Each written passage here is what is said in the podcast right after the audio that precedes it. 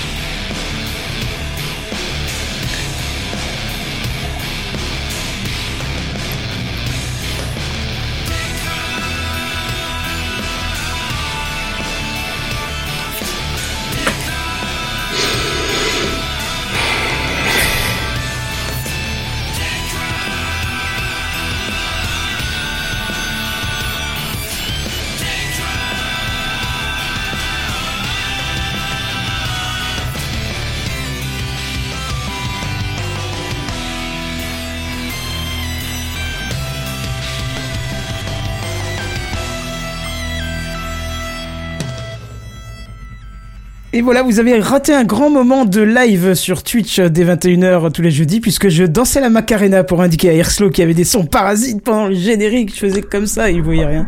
Et la Macarena. C'est ça.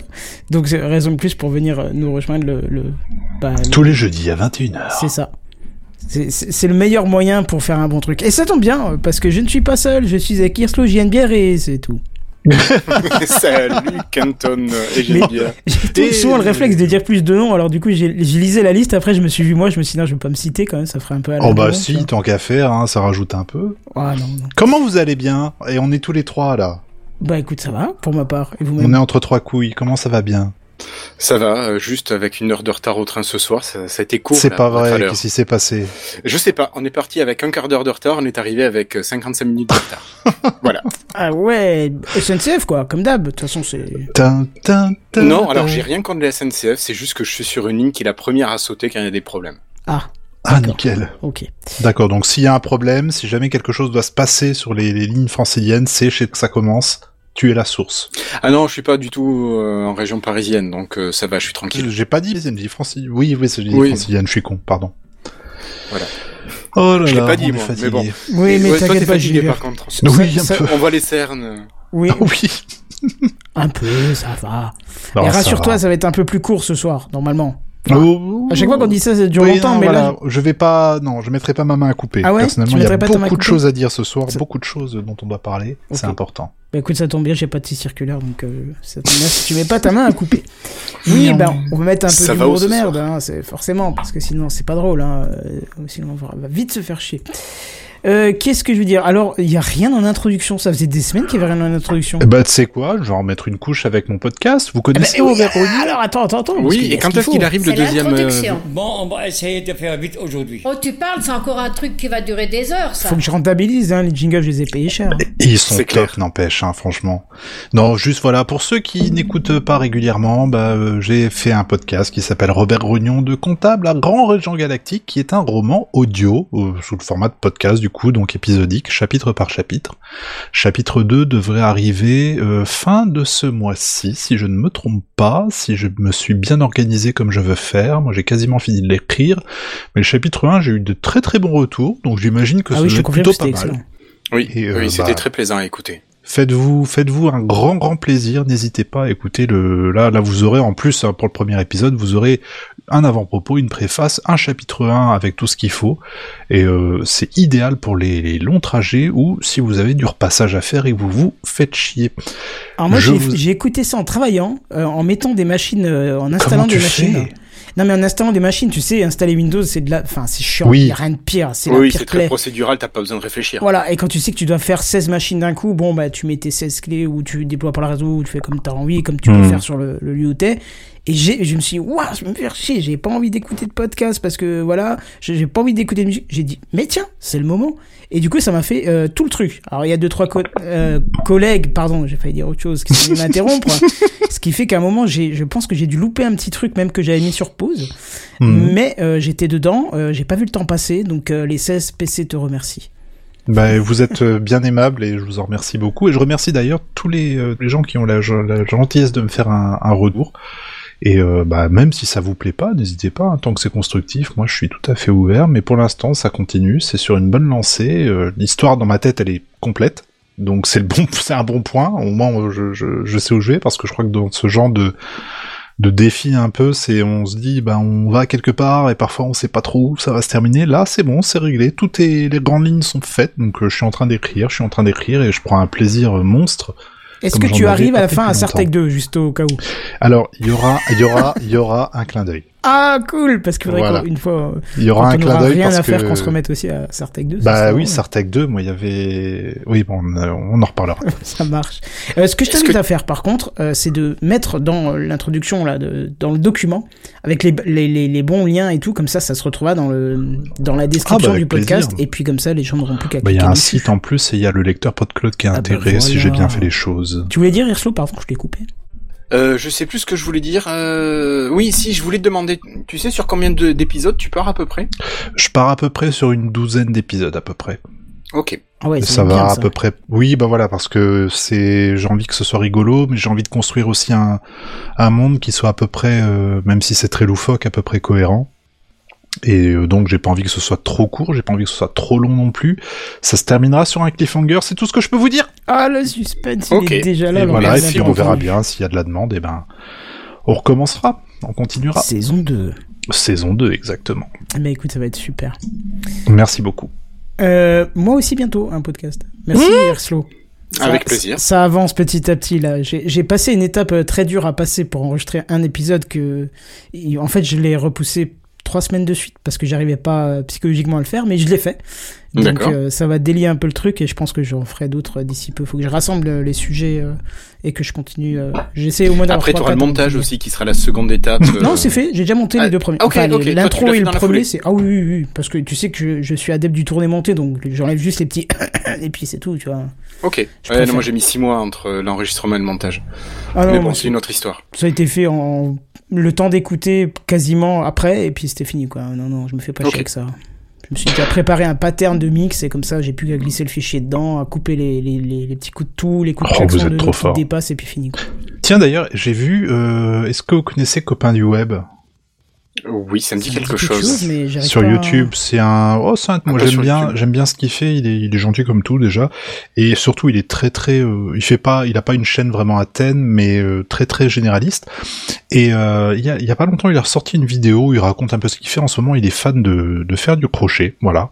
Mais surtout, il fait du montage pour pas mal de gens. Il a sorti un, il a, il a, il a, enfin, il a pas sorti, il a hum, expliqué qu'il a utilisé un plugin maintenant, qui est sur Premiere en tout cas, mais je sais pas s'il y a l'équivalent en audio, qui te cut absolument tous les blancs dans une, dans un rush en fait, si tu veux. Et ça lui fait gagner un temps de malade dans le montage. Et je me demandais s'il y avait quelque chose d'équivalent qui, qui, qui, qui existait en audio. Parce que Alors, c'est il me semble qu'à l'époque, euh, dans le l'outil qui s'appelle Audition, vous voyez comment c'est ce que Oui. c'est? De chez Oui, oui. Adobe. de En chez fait, Adobe. Moi, je l'ai connu en dans les années 90. Ça appartenait pas à Adobe. Je ne sais plus la marque qui, qui, qui l'avait, mais ça s'appelait Cool Edit. D'accord? Ils avaient fait Cool Ouais. Edit. En 96, ils ont sorti Cool Edit 96 parce que c'était l'année 96 et il me semble qu'il y avait une option de ce type-là Euh, mais par contre tu pouvais pas trop régler ce que tu voulais et ça cutait vraiment trop en fait et du coup euh, tous les mots étaient les uns derrière les autres ça s'arrêtait jamais ça donnait des phrases comme ça et en fait tu tu avais plus de Ouais, d'accord. Voilà. donc ça donnait c'était pas bien fait pour ça tu vois. Dis je que là, pense en que fait, maintenant avec l'IA dans, le plugin justement qu'il a qu'il a mentionné justement tu pouvais régler un- une sorte de de palier si tu veux en termes de dB tu dis bah quand ça arrive à ce niveau là dans ce cas là tu peux cutter là par contre tu, tu laisses un peu il y a pas de souci etc et ça lui fait un cut dans Premiere qui est incroyable et, euh, parce que moi c'est vraiment ce qui me casse le plus les couilles en termes de je m'excuse du terme Attends, mais il est en- pas montage. 22 heures. il est pas 22 heures, mais c'est vraiment, tu vois, ça vient du cœur. en termes de montage, ça me rend fou parfois de, de devoir tu sais, de sélectionner tout un long truc où je dis rien parce que je suis en train de machin, etc., de faire mon cut, de reprendre, etc. Et je me demandais vraiment s'il n'y avait pas un équivalent euh, pour Reaper ou j'en sais rien, ou n'importe quel autre logiciel. écoute, qui lance la demande si, euh, si les sondiers ou à Dieu. nous écoutent. Manifestez-vous. À qui? Adieu. Blast Écoute, à- Oula, pas de ça ici, monsieur. Il est fou, lui. Mais non, mais c'est en lien avec Podren. Rappelle-toi la petite, euh, Hein la petite affichette.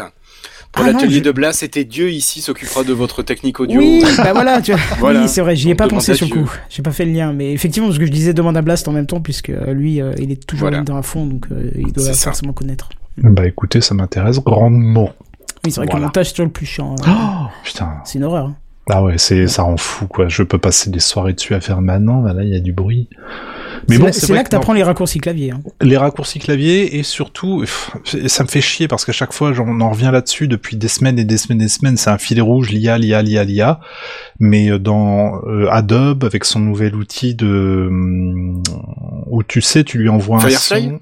Non, c'est pas Firefly, c'est un outil où tu lui envoies vraiment de l'audio. Ah oui, Et lui, oui, euh, podcaster, je sais pas quoi, là. Il dégage tous les sons un peu ambiants, genre par exemple, Oui. malheureusement là vous l'entendez, il y a des voitures qui passent, il y a des scooters qui passent, de temps en temps je fais mute, mais quand j'enregistre, je peux pas juste faire mute, parfois, tu sais, je, je suis pris sur le fait ou je suis trop concentré pour le et j'oublie, Tu l'entends même plus au bout d'un moment. toute je l'entends même plus concentré Et, et- voilà, et quand tu réécoutes le rush, tu fais bah non, en fait, c'est c'est chiant quoi. Et cet outil-là, je trouve qu'il euh, il fonctionne pas trop mal. Euh, j'ai plus le nom en tête, mais tu, enfin, si vous tapez Adobe Podcast, vous arrivez vite fait sur le, le site d'Adobe et sur cet outil qui est gratuit, qui vous permet de mettre jusqu'à, je crois, une heure de, de son et qui, lui, le nettoie derrière. Je trouve que le son qu'il redonne derrière, et on l'entend dans le, l'épisode, le premier épisode de Robert Rognon, la deuxième partie, le son est un peu plus euh, étouffé, je trouve. Et c'est dû justement à ce soft-là. Par contre, effectivement, il m'a dégagé tous les bruits de bagnole, tous les bruits de chiens dont euh, madame est derrière moi. Bon là, elle, elle pionce, ça va. Mais quand elle se lève et qu'elle se s'ébroue, qu'elle se secoue, ça fait un bruit d'enfer. Là, il a tout enlevé. Incroyable. Un truc de fou. Ouais, c'est vrai que c'est pas mal. Ouais. Ouais. Mais il faut, par contre, ouais, euh, refaire deux, trois ajustements niveau son derrière. Donc, Mais- euh, mais je fais le test, euh. Parce que je l'ai testé, ce truc-là, il est assez magique, effectivement, quand tu parles assez près du micro. Je l'ai testé. loin. C'est fou, Je hein, ce fait. que hein. tu dis. C'est fou, hein, ce qu'il fait. C'est hein. incroyable. Oui, quand tu parles loin, etc., ou que tu, euh, il là, il invente quelque chose avec ta Ouais. voix. Et ce- Ouais. C'est pas quelque chose que tu dis. Mm. Il dit, bah, bl- mais c'est ta voix. Mm. Et c'est affolant. Oui, c'est flippant même quand tu Ah l'entends, ouais. en fait. euh, Oui, oui, la première fois, tu fais, mais j'ai jamais dit ça. Qu'est-ce qui se passe? Ouais, c'est assez fou, effectivement. Euh, bon, bref, très bien. Euh, Qu'est-ce que je vais dire? T'as mis les bons, les, les bons trucs pour que le lien se machin et tout Bah, ça? écoute, j'ai mis ça dans le conducteur. C'est euh, avec ce à votre grand plaisir. Voilà, c'est comme ça qu'il faut mettre. Ah, excuse-moi. C'est pas grave, c'est corrigé. Est-ce que on passerait pas euh, aux news high tech pour, pour voir? Avec plaisir. Allez, Bah, écoute, c'est c'est parti. parti. C'est les news high-tech. C'est les news high-tech. C'est les news high-tech. C'est les news high-tech. T'as vu le dernier iPhone, il est tout noir. C'est les news high-tech. Qu'est-ce que c'est le high-tech? C'est plus de mon temps tout ça. J&B Beer. Putain, ça commence avec moi en plus. Et c'est rare, Eh oui. ça. Oui, c'est très vrai, rare. D'habitude, je passe toujours en dernier. Non, moi je voulais parler de quelque chose qui me. Ah, et franchement, on l'avait, on l'avait quand même un peu prédit. On l'avait quand même un peu prédit. Mmh. Il y a euh, quand est-ce que j'ai eu mon iPad Pro? Ça devait être en 2019, je crois, où je vous avais comment je vous avais un peu tanné avec euh, le fait que j'étais trop content, que je pouvais faire du montage en en mobile euh, uniquement avec euh, bah, euh, j'avais décidé de simplifier au maximum mon matériel de tournage, c'est-à-dire une euh, DJI Pocket euh, 2 et un iPad Pro. Et euh, à l'époque, c'était vraiment super choc. L'iPad Pro, c'est un processeur A12 qui doit avoir celui-là. Et euh, j'avais installé LumaFusion, j'avais fait grand grand bruit de ce truc-là. Je trouvais ça génial euh, que pouvoir tourner des vidéos en fait 1000. acheter. Bah oui, je te l'ai fait acheter, c'est vrai. Et t'avais fait des montages, je crois, pour ton Ouais, pour le boulot, ouais. Pour ton boulot. Et c'était fou, quoi, de se dire, bah tout simplement que je peux faire des montages en 1080p sans me poser de questions, etc., etc. Alors, il y a pas longtemps, je vous ai tanné aussi du fait que je suis passé sur Mac parce que j'avais besoin de faire un projet en 4K. Vraiment, je veux dire, euh, il faut que je passe en 4K. Très bien, j'achète un Mac à 2000 balles. Bonne bonne journée, au revoir. Très très euh, Oui, il en faut très, peu très pour être heureux, Il hein. en faut peu pour être heureux, mais en même temps, putain, quel, quel appareil mer- merveilleux ce, ce MacBook Pro. Même si effectivement, je, je, je garde toujours mon iPad Pro de, de côté et je l'utilise toujours pour des euh, bah, des petits trucs, des petits projets, machin, etc. Mais je maintiens par contre au 1080p parce que le 4K, non seulement ça prend de la place et j'ai que 64 Go sur cet iPad là, mais en plus de ça, euh, le 4K il fait au bout d'un moment, non, ça ne va pas être possible. Très bonne journée, au revoir monsieur. Bref, en tout cas, LumaFusion sur les nouveaux iPads, les M1, les M2, ça fonctionne du feu de dieu. On peut, on peut vraiment faire du montage en ce qu'on veut. Euh, Il y a également, il y a pas longtemps, je crois qu'on avait parlé de DaVinci Resolve qui avait sorti Oui, une version également me parle mobile. pas de lui. Bah, euh, en tout cas, je sais plus qui l'avait testé C'est sur Bigaston, je iPad. crois. Bigaston, je crois. Il ouais. tarde à venir en France euh, sur iPad. Ah, il est pas encore sur Non, en pas France, d'accord. Ouais, c'est lui qui en a parlé, il me semble. Mais en tout cas, Ouais, on l'attend oui, avec oui. grand plaisir parce que c'est une très belle suite. On va pas se mentir. Hein. C'est je veux dire, Moi, pour- il plante, c'est fou, c'est affreux. C'est vrai. Ah ouais, ouais, ouais. Sur le PC du boulot, mais je suis obligé de le redémarrer toutes les 5 à 8 minutes à peu Mais près. C'est, c'est- c'est atroce, c'est je atroce. pas dois le avoir un problème. souci euh, quelque part là. Ben, je sais pas. Soit Parce- il freeze, soit il plante. Il se ferme tout seul. Donc moi, je suis obligé de le redémarrer s'il a pas planté tout seul. C'est, atroce. Enfin bref, je te laisse En continuer. tout cas, c'est une suite voilà qui est, qui est- qui est très connue, qui est, qui est très utilisée par euh, par pas, pas mal de gens sur PC, sur Mac, etc., etc. Bref, pourquoi je vous parle de tout ça? Parce que j'ai une bonne et une mauvaise nouvelle. Alors, je vais commencer par la bonne, tout simplement. Euh, vous connaissez Final Cut Pro, Oui. Non. logiciel de montage, euh, enfin développé par Apple, hein, en tout cas, qui est euh, historique. Hein, euh, c'est quelque chose qui existe quand même depuis euh, pas mal d'années, plus de 10 ans, largement, peut-être plus même. Vous connaissez également Logic, Logic Pro, qui a un comment on peut appeler ça, Kenton, un studio? C'est un DAW. Alors DAW, C'est c'est-à-dire? c'est, Digital Audio Workstation. En français, c'est Station de Travail Audio Numérique. Donc, euh, D'accord. donc Ouais. Stan. Voilà. C'est comme Reaper, en fait. Ça permet de, de faire des mix de morceaux complets, euh, comme un Cubase, comme un. Comme on un peut Pro faire de la Tools, composition, comme, euh, du voilà. mixage, de l'export, euh, on peut tout faire avec, quoi, grosso modo, en termes d'audio. Je, c'est, enfin, je m'étais un peu renseigné un peu sur le truc sur sur Mac à l'époque. C'est c'est quand même pas mal utilisé, même par des Oui. pros et compagnie. Oui, oui. Donc c'est, ouais, ok, bon, il y a effectivement Reaper qui est, qui est une, alter- une alternative qui est tout à fait euh, viable, sans aucun problème. hein, vous me l'avez bien vendu d'ailleurs. Mais on va dire que Logic Pro s'intègre peut-être un peu plus à l'écosystème Apple, tout comme Final Cut peut, peut le C'est faire. ça, ouais. Voilà, exactement. Donc c'est une philosophie qui est un petit peu différente au niveau de l'utilisation, donc euh, C'est-à-dire, faut- par exemple ça se gère pas pareil que les autres logiciels en fait. Je trouve moi je l'ai testé plusieurs fois. Ben je l'ai testé, euh, on va dire une très grosse fois en faisant un morceau qui s'appelle Day One qu'on retrouve sur mon SoundCloud. Mhm. Euh, et j'ai essayé de plus travailler avec et en fait j'ai du mal avec la philosophie. euh, je sais pas, je suis perdu dans le logiciel donc bon, quand t'es Oui. habitué aux autres forcément C'est vrai. hein. Mais je dis pas qu'il est pas bien, hein, au contraire. hein. Non, non, apparemment, il y, a, y a- enfin, il y a pas mal de gens qui l'utilisent. Je me souviens que j'avais besoin d'un moment de de vérifier, de, de faire un test pour mé- mélanger plusieurs voix et j'étais tombé sur un, un tuto de Walter, Walter Proof, sur YouTube, qui expliquait comment lui il avait fait et il bossait sur Logic justement. c'est un logiciel qui est payant. Hein. C'est un logiciel qui est payant 300 justement. euros je crois. Voilà, euh, non moins. Moins Moi Ah, aujourd'hui, euh, attends, d'ailleurs, tiens, tu sais quoi, vu que je suis dessus, on va vérifier ça immédiatement, ça va être rapide. Oui, ça a du sens par rapport à la suite de ta news en plus. Exactement. Mm. Logic Pro, là aujourd'hui, si je vérifie, il est à 220, 230 euros. Ok. Voilà. Et Final Cut, il est à euh, blablabla, 349 euros. Donc bah on est, pour les deux cumulés, on est à quoi? 650 balles. allez, Par euh, contre, Final Cut pour le montage vidéo, c'est un truc de dingo. C'est Ah, une un philosophie complètement différente aussi, Ouais. mais c'est un truc de dingo. c'est un super soft. Oh ouais, c'est incroyable. Je, je me tâte à, à garder, à mettre un peu de côté et à me, à me le prendre un de ces quatre parce que j'aime beaucoup le, le principe, effectivement. Studio après, faut Pro, tu le trouves en, en, en copain Oui, en, américain euh, pour américain, euh, Tu le trouves. Vaut mieux que tester parce que souvent c'est des versions bêta. c'est ça, C'est des versions bêta que tu trouves chez le copain américain et ça te permet de voir si tu prends la philosophie de montage ou pas. Mais je me souviens que j'avais, enfin, Final Cut, non, mais attends, mais même, j'ai bossé depuis, la première fois que j'ai bossé avec, oh, je, ah, ça, ça va un peu faire le type qui se la raconte, mais c'était à New York en, en 2003. C'est la première fois où j'ai bossé avec C'est quand tu bossais avec euh, Stanley Kubrick, c'est ça C'était quand j'avais fait une école de Cinoche à New York où j'avais économisé pendant un an pour partir là-bas trois mois et filmer sur du 16 mm qu'on numérisait après Ah ouais, pour le monter cool, sur. Final Cut. C'était une trop bonne expérience, j'ai adoré. C'était cool parce qu'en plus, tu sais, tu as le côté vraiment, euh, t'as New York et t'as où est-ce que je vais filmer, où est-ce que j'ai le droit de filmer, il faut aller faire les demandes à la mairie, euh, réserver l'endroit, etc., etc. Donc c'était Ah vraiment oui. super cool. Mais bon, bref. Mais effectivement, Final Cut, c'est là que j'ai commencé à bosser avec. Et j'avais beaucoup aimé déjà à la base, mais il y a eu un gros revamp dans les années quoi, 2010, 2011, un truc comme ça.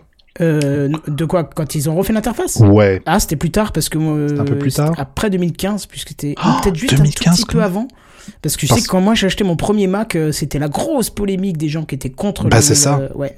Et pourtant, euh, Parce que j'avais acheté en 2011 le mien et genre un an après, euh, là, il y avait une nouvelle version qui ne tournait même plus sur le mien. C'était euh, infaisable et j'ai dû passer sous première et c'est là que oui, les premières versions de Final Cut, nouvelle version, étaient vraiment, vraiment euh, Infernales. oh, incroyable tellement ça plantait tout le temps. Et Voilà. tout. Mais cette philosophie de qui est vraiment différente parce qu'en fait, il marche euh, sur euh, le principe du squelette.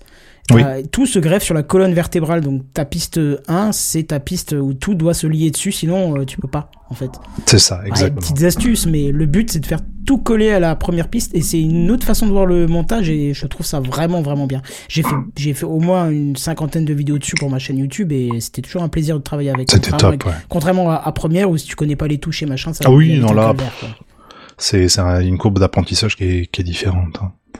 Toujours est-il que voilà, pourquoi on vous veut ça Vous comprenez bien qu'on aime beaucoup ce genre de soft, on a passé pas mal de temps dessus, mais figurez-vous que, et je reviens au début de ma news, on l'avait prédit, euh, quand euh, Apple a sorti les iPads avec un processeur M1 euh, bizarrement le même que celui qu'on retrouve dans les euh, Mac, MacBook euh, actuels, on s'était dit tiens ce serait marrant peut-être qu'ils chercheraient pas à unifier un peu leur, écosystème plus ou moins et peut-être qu'un jour on verra Cut ou Logic sur iPad et bah les gars ça arrive pour la fin du mois je crois pour le 21 ou le 24 mars je suis désolé j'ai pas les Mais, dates mais, sous les mais. yeux Pas mars, mais mais pardon Oui, c'est déjà passé, Mars. Et ben voilà, c'est même pas 24 ou 21, c'est le 23 mai. Sauf que, et moi ça me gonfle. J'ai vu, au départ, je vois la news, je fais, mais c'est super cool, c'est trop bien, etc. Alors, Final Cut, bien sûr, réservé aux iPad M1 minimum, c'est-à-dire que le mien, je peux aller me coucher, c'est mort, ça passera jamais. Mais Logic, par contre, il pourrait fonctionner. Là, ça pourrait éventuellement m'intéresser. Ah, il pourrait fonctionner. Tu parles au niveau de performance ou C'est au niveau de perf. ah, Final Cut sera pas compatible. C'est pas une question de de processeur C'est une question, c'est ce que je disais Non mais je veux dire d'architecture de processeur. c'est ce que je dis, A12 voilà, et architecte- M1 c'est pas exactement. du tout la même donc. Oui, euh, oui. Bah, M1 et A12, non, on n'est pas du tout dans le même, euh, dans le même principe. Moi, le mien, c'est du A12. Euh, Final Cut Pro, c'est mort. Je l'aurai Ok. pas sur mon iPad, c'est, mort. Logic Pro, par contre, pas de souci. Je peux- à partir de l'A12, il n'y a pas de souci, tu peux Ah l'utiliser. cool. Donc ça, c'est super et ça peut m'intéresser.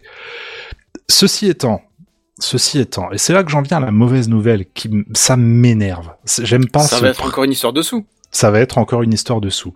Je suis pas contre payer un logiciel qui il valent un certain prix, mais il y a une qualité derrière, je sais que voilà, etc. Mais on se retrouve avec un abonnement. On se retrouve avec un abonnement Alors, qui est j'ai pas. même ce qu'il te faut pour ça. Euh... Vas-y, Je l'ai pas fais-moi rêver. Non, Tu c'était l'as pas, celui-là. Oh punaise, ça Non. fait tellement longtemps que j'ai pu utiliser les. les- je te jure, c'était. Ah bah non, bah non, je l'ai plus. Bon, je, vous- je vous dis euh, la douloureuse. Vas-y. Allez, vas-y. Allez, ça paraît pas beaucoup comme ça, mais imaginez-vous à si vous êtes intéressé par le logiciel, les deux logiciels et que vous, vous l'utilisez régulièrement, on, on- on se retrouve avec un achat de 4,99 euros euh, par mois, donc 4, euh, 5 euros par mois, hein, ou 50 Chacun. euros par an. Euh, ben, j'ai l'impression que c'est pour les deux. Non, non, non, non, non, non, non. C'est chacun? Je, je t'avais pas mis de- euh, un commentaire, je, je les vois pas pendant le live parce que j'ai la fenêtre. Ah merde, attends, je reviens sur Si. le commentaire. Ah oui, t'as raison. Je t'ai mis qu'un seul. available on the App Store for 4, ok, donc c'est 5 euros par, euh, par soft, donc c'est 10 euros par mois. Euh... Ah non, attends, t'as raison. Each. Ah oui, oui, oui, oui, voilà. Ouais, t'as mis Chacun, each. ouais. Voilà, donc euh, voilà, donc vous en aurez 5 balles par euh, par soft par mois, comme si ça commence à faire beaucoup. Euh, j'aime pas ce principe en fait, si vous voulez. Je, on se retrouve aujourd'hui avec une politique euh, en termes d'abonnement pour tout et n'importe quoi, pour du Netflix, pour des Disney+, pour des euh, des services de streaming, pour du Apple, euh, le service là qui permet d'avoir du cloud, qui permet d'avoir Oui, Apple Music, ouais. voilà, moi aussi, que je partage avec justement toute ma famille, euh, pour une raison bah, du coup bien évidente, que chacun peut sauvegarder ses données, qu'il n'y a pas de souci si jamais il change d'appareil derrière.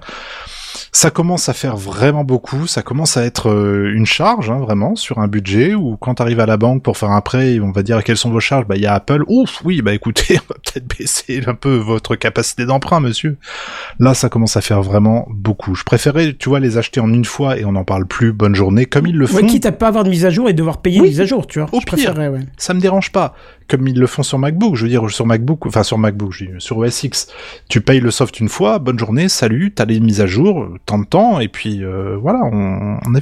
Pour c'est quoi ce, ils me déçoivent là énormément.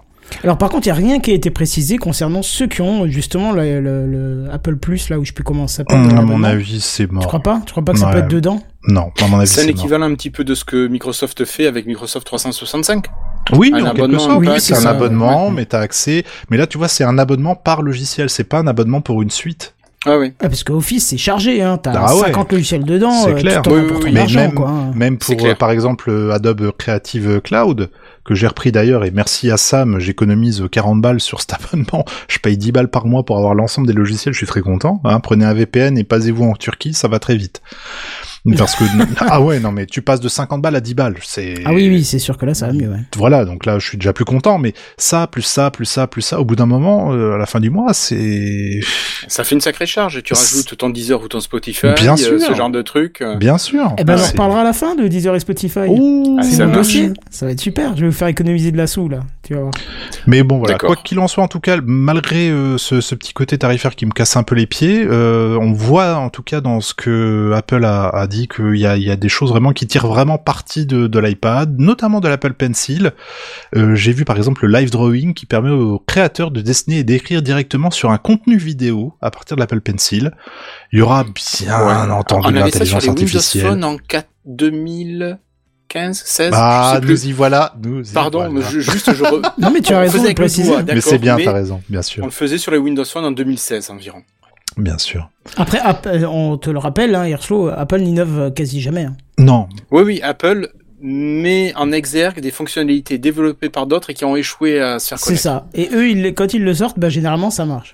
Bon. C'est ça. Mais je suis d'accord, hein, c'est une belle Mm. analyse. Mais voilà, en tout cas, donc il y aura de l'apprentissage automatique, euh, par exemple pour des fonctions telles que des euh, scene removal mask ou des autocrop, donc j'imagine pour retirer des, du background et des trucs comme ça, ou pour cropper automatiquement certaines vidéos, euh, de quoi facilement supprimer ouais, des arrière-plans, voilà, dans un clip, ou procéder à des ajustements euh, du ratio, de l'audio, etc. Donc euh, il y, a, il y a- à mon avis, ils ont bien fait leur truc. S'ils le sortent maintenant, c'est pas pour rien. euh, et je pense que les gens, en tout cas, qui vont utiliser ce, ce soft, les, je pense aux gens qui se déplacent beaucoup, vont vraiment tirer parti de, de cet outil. Donc j'ai vraiment hâte de voir ce que une ça période donne. d'essai.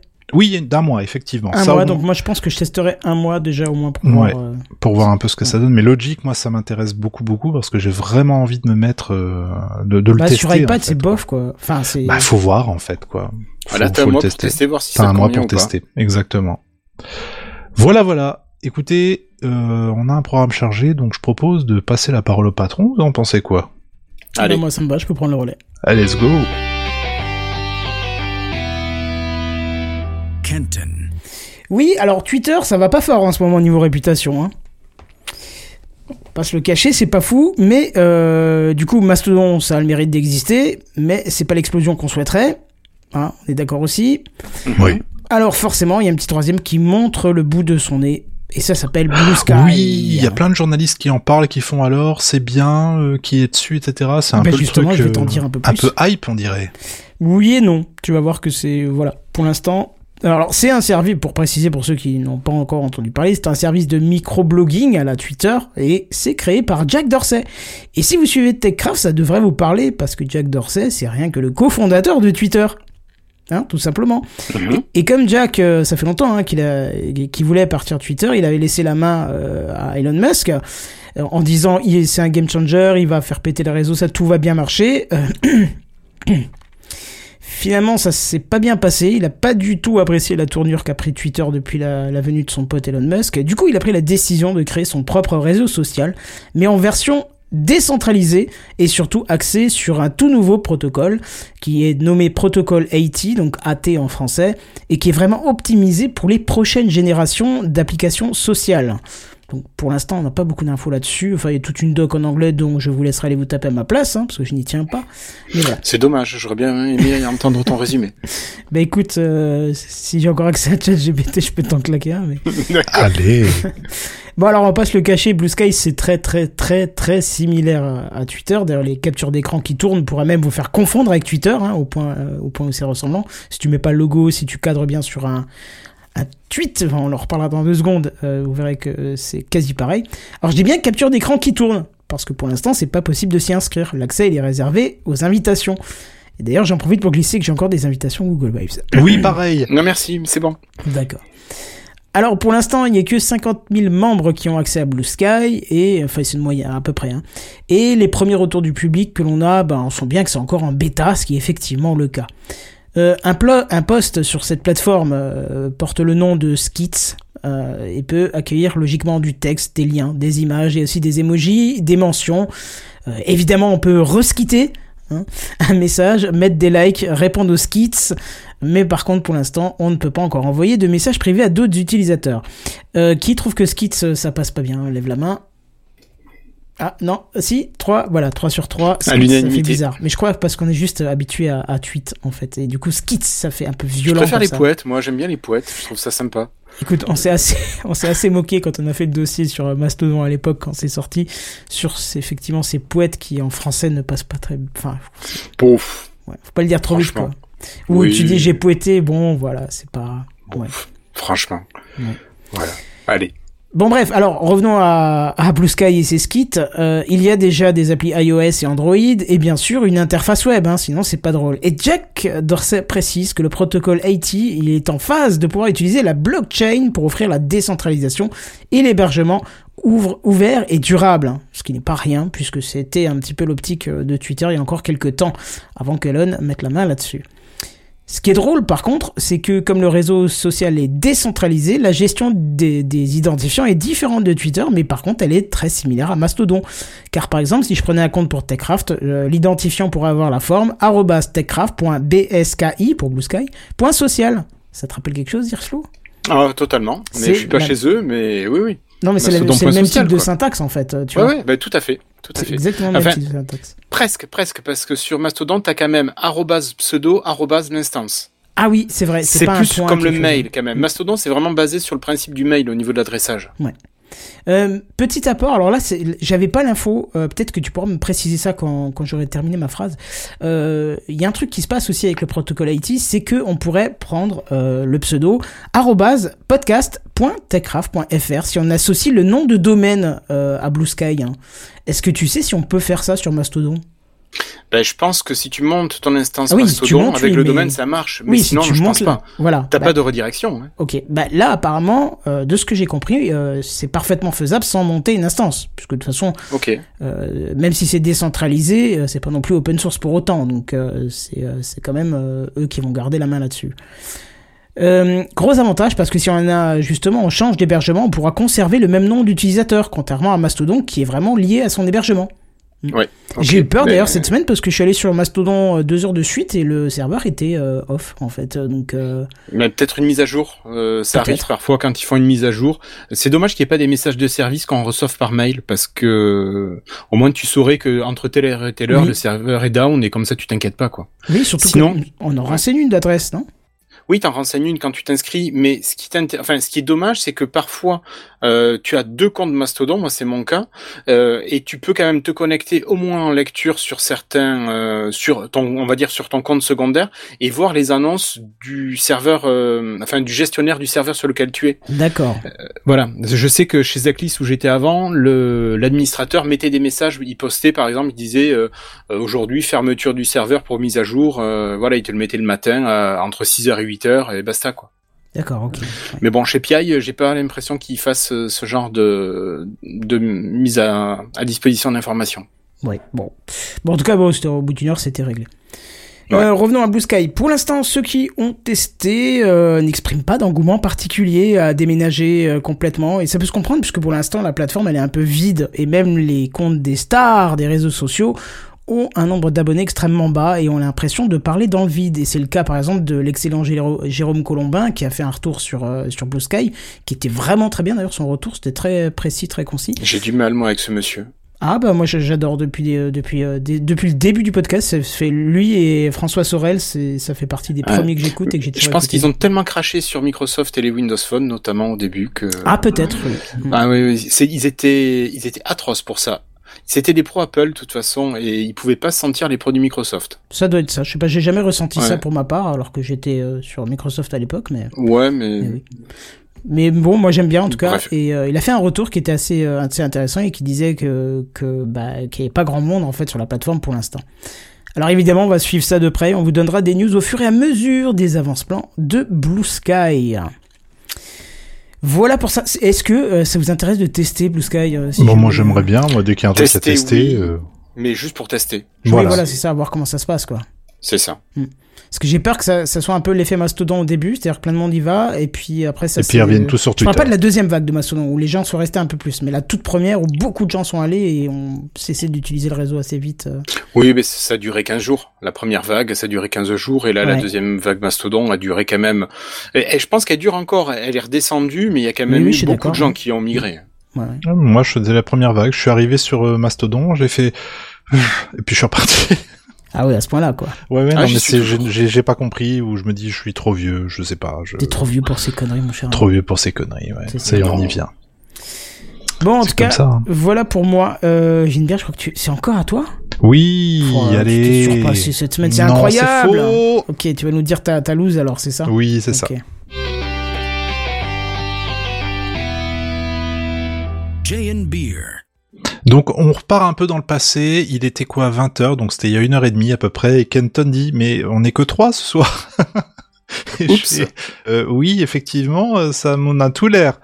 Et euh, mais personne ne parle de la Google I.O. Je fais alors moi hier sur Discord j'ai vu que Bigaston, notre bien-aimé co-animateur, était en train de suivre ça avec attention et était en train de pester contre certains aspects de cette conférence que je peux tout à fait comprendre. Et je me dis bah au moins c'est cool, il l'a suivi, il en parlera demain, sauf qu'il est pas là, Bigaston. Voilà, moi je pensais aussi que j'ai pas capté qu'il a dit qu'il était absent. De ma Pareil. faute. Il l'avait dit pourtant. Oui, oui, bon. c'est de ma faute. Oui, c'est non, voilà, c'est bon, c'est tout, c'est comme ça, c'est la vie. Donc euh, dans la panique, euh, vite, vite, vite, allez euh, chercher des, des articles qui qui couvrent un peu l'ensemble de, de cette conférence de la, de la Google I.O. Et vu qu'on avait très très très peu de temps, je m'en excuse auprès de Bigaston, auprès de Redscape, qui vont sauter au plafond et s'accrocher au rideau. Mais j'ai tout foutu dans ChatGPT. Histoire d'avoir un résumé à peu près concis de, de toutes ces euh, toutes ces news. Mais écoute, Donc- on a le droit de se faire aider aussi. euh. Écoute, bah là en l'occurrence, ouais, ça va parce qu'il a vraiment, c'est vraiment très très très concis, mais ça devrait faire l'affaire. Alors on va, euh, je, je vais le mettre un peu à ma sauce, mais euh, je- vous, vous le noterez hein, dans, le- dans la syntaxe que forcément il y a, il y a un peu de, de chat GPT dans l'histoire, il y a un peu d'IA, je m'en excuse. On va commencer avec euh, Google Workspace qui a reçu une grosse grosse mise à jour avec l'intégration de quoi? De l'IA grâce à Arrête. un outil qui s'appelle Duet euh, AI, AI, AI, voilà alimenté par le nouveau modèle de langage de Google qui s'appelle Palm 2. Rien à voir avec euh, les vieux organiseurs qu'on a bien connus hein, dans le temps. Oui. Oui. Palm, j'en avais un. Mon Duet père en avait euh, et euh, pardon? Mon père en avait un. Ils viennent t'insulter, C'est pas là, je vrai. crois. Bah écoute, je suis vieux, c'est tout. Mais moi je le kiffais. Non, mais toi, bien. tu l'as eu jeune. Ouais, C'était un, un Palm en couleur. Ah, lui, il avait en noir et blanc. Ah là Bref, là. Recon- Allez, continuons de parler de l'IA. Il est capable de rédiger des emails, de créer des documents et même de programmer des réunions. Hein. L'IA n'est pas seulement utile pour des tâches administratives, elle peut aussi aider à la programmation en générant, complétant ou corrigeant des lignes de code. Je suis désolé, mais pour l'instant, ChatGPT, c'est exactement ce que ça Oui, fait et ça m'a encore servi aujourd'hui euh, pour résoudre un problème à la con. En tout cas, c'est une étape majeure dans l'intégra- dans l'intégration de l'intelligence artificielle dans nos outils de travail quotidien. On sent que ça a été écrit par une IA quand même, hein. ça encense beaucoup quand même. hein. Dans le domaine de l'IA, Google a également dévoilé sa nouvelle version donc de son nouveau modèle de langage Palm 2. Celui-ci promet une génération de texte plus naturelle et cohérente, ce qui est un pas en avant considérable pour les applications qui utilisent l'IA. Palm 2 est capable de comprendre le contexte d'un texte et de générer des réponses pertinentes, une avancée significative. On passe se maintenant. à- répète un peu. Il se répète un peu beaucoup. On va passer maintenant au niveau hardware, parce que ça nous intéresse quand même pas mal aussi. L'IA, ça a été une Ouais. grosse, grosse partie de cette conférence, donc on va un peu skipper. Euh, le nouveau, le premier même, je dirais, smartphone pliable de Google, le Pixel, le Pixel Fold. Il adopte le format livre avec un écran qui se plie en deux, comme le Galaxy Z Fold 4. Il dispose de deux écrans OLED offrant un taux de rafraîchissement de 120 Hz, permettant une utilisation plutôt fluide, mais il y a quelques frustrations. Son prix de départ, ah oui, tiens, allez, de- euh, si vous n'êtes pas devant le conducteur, donnez-moi un prix. devant. Ah merde. Pareil, j'ai vu la somme au moment où tu allais, tu arrivais à la phrase. Écoutez, ça sera 1900 euros 1900 Non, euros mais il y a un moment, faut arrêter, quoi. Il faut arrêter. Tu te souviens qu'à l'époque, euh, il y a quelques temps, il y a quelques années, quand euh, on arrivait à des smartphones qui coûtaient 1000 euros, on disait non mais faut arrêter. On avait exactement le même discours et aujourd'hui les gens les achètent. Combien de gens tu vois dans la rue qui ont des smartphones à 1000 balles? C'est un truc clair, de fou. Bah, je, je sais pas. Euh, Et aujourd'hui, on se retrouve avec des smartphones qui coûtent le prix d'un MacBook Pro quand même, on va pas se mentir. Et on est en train de faire, ben non, c'est beaucoup trop cher, etc. Mais euh, enfin, est-ce que on va euh, répéter ce même schéma? De gens qui vont finalement, oui, y aller avec des smartphones à 1900 balles et qui vont faire bah, très bien, allons-y, y a pas de souci. En tout Mais il cas, y en a qui peuvent se le permettre. hein. Il y en a qui peuvent font, se le c'est qu'il y en a permettre, qui peuvent effectivement. se le permettre. hein. mais je veux dire aujourd'hui, par exemple, un iPhone 15, combien c'est un iPhone 15 aujourd'hui? 9. Trop cher. Parce que c'est déjà cher. sorti le 15, je crois qu'on était au 14. Euh, pardon, 14, ah, excuse-moi. tu m'as 14. fait peur, je me suis dit, Oui, ça y oh est, là c'est- là, je suis non, trop vieux, moi, je suis c'est moi. déconnecté, moi. Attends, iPhone 14, si je tape euh, iPhone 14 là très rapidement et que je parle tout en étant en Ouais. mesure de faire tu du remplissage, ai moi, à de mon dernier 1019 smartphone euros. que acheté À partir de 1019 euros. Ouais. Ça, c'est l'iPhone 14 de Ouais. base. Donc, je sais pas. Bref, Après, n'oublions pas, euh, il y a des gens qui s'achètent des montres à 20 000 balles et pourtant ça montre l'heure comme l'autre truc, tu vois. On peut Oui, revenir vers ça, c'est chacun. Ce que je veux dire juste, c'est qu'à une époque, tu vois, il y avait ce côté où on- un iPhone, tu pouvais t'en tirer pour 600-700 balles. Mais je dirais même qu'un iPad, un iPad est moins cher qu'un iPhone aujourd'hui. C'est un truc de fou. Bien sûr, j'ai payé moins cher mon iPad mini qui, euh, qui, qui fait de la 4K et machin que mon iPhone. euh, C'est un truc de fou. qui le fait aussi, mais moins pratiquement parce que c'est sur un tout petit écran. Donc. Bon. Bref, en tout cas, le Pixel Fold ne sera disponible que dans certains pays, la France n'étant malheureusement pas sur la liste. Voilà, bah voilà. Ensuite, Google, il a également fait des grosses annonces pour son service d'hébergement en ligne, hein, qui s'appelle Google Cloud. À nouveau, on y revient, l'intégration de Palm 2 et de nouveaux outils d'intelligence artificielle pour les entreprises ont été annoncés.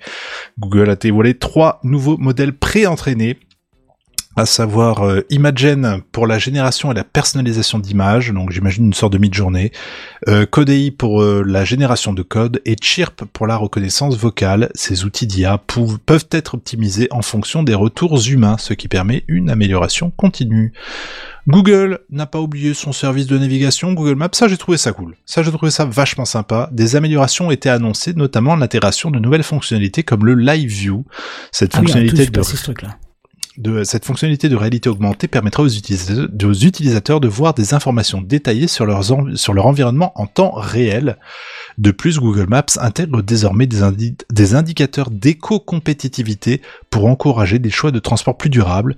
Et puis enfin, il y a aussi euh, le... Alors ça, c'est il, il le mentionne pas, donc je vais essayer de le dire avec mes mots, mais euh, quand tu fais un trajet dans Google Maps, tu peux maintenant... Enfin, tu pourras l'afficher en 3D d'une manière vachement réaliste en fait. Si tu veux. Fluide, en fait, t'avances avec le trajet, quoi. T'avances avec le trajet, mais surtout tu te souviens quand tu, tu prends Google Maps, que tu zoomes à fond en 3D sur des, euh, une ville qui, qui gère la 3D, les arbres sont dégueulasses. Mhm. euh, Quand tu là non, là c'est propre, t'as des nuages, t'as des oiseaux, c'est un truc de fou. C'est vraiment très très Ouais, beau. mais est-ce que c'est réellement utile pour une carte? Est-ce que c'est Alors, pas ça justement pourrait- biaisé tout ça? Je sais pas, ça pourrait parce que c'est quelque chose moi que j'ai fantasmé très très longtemps.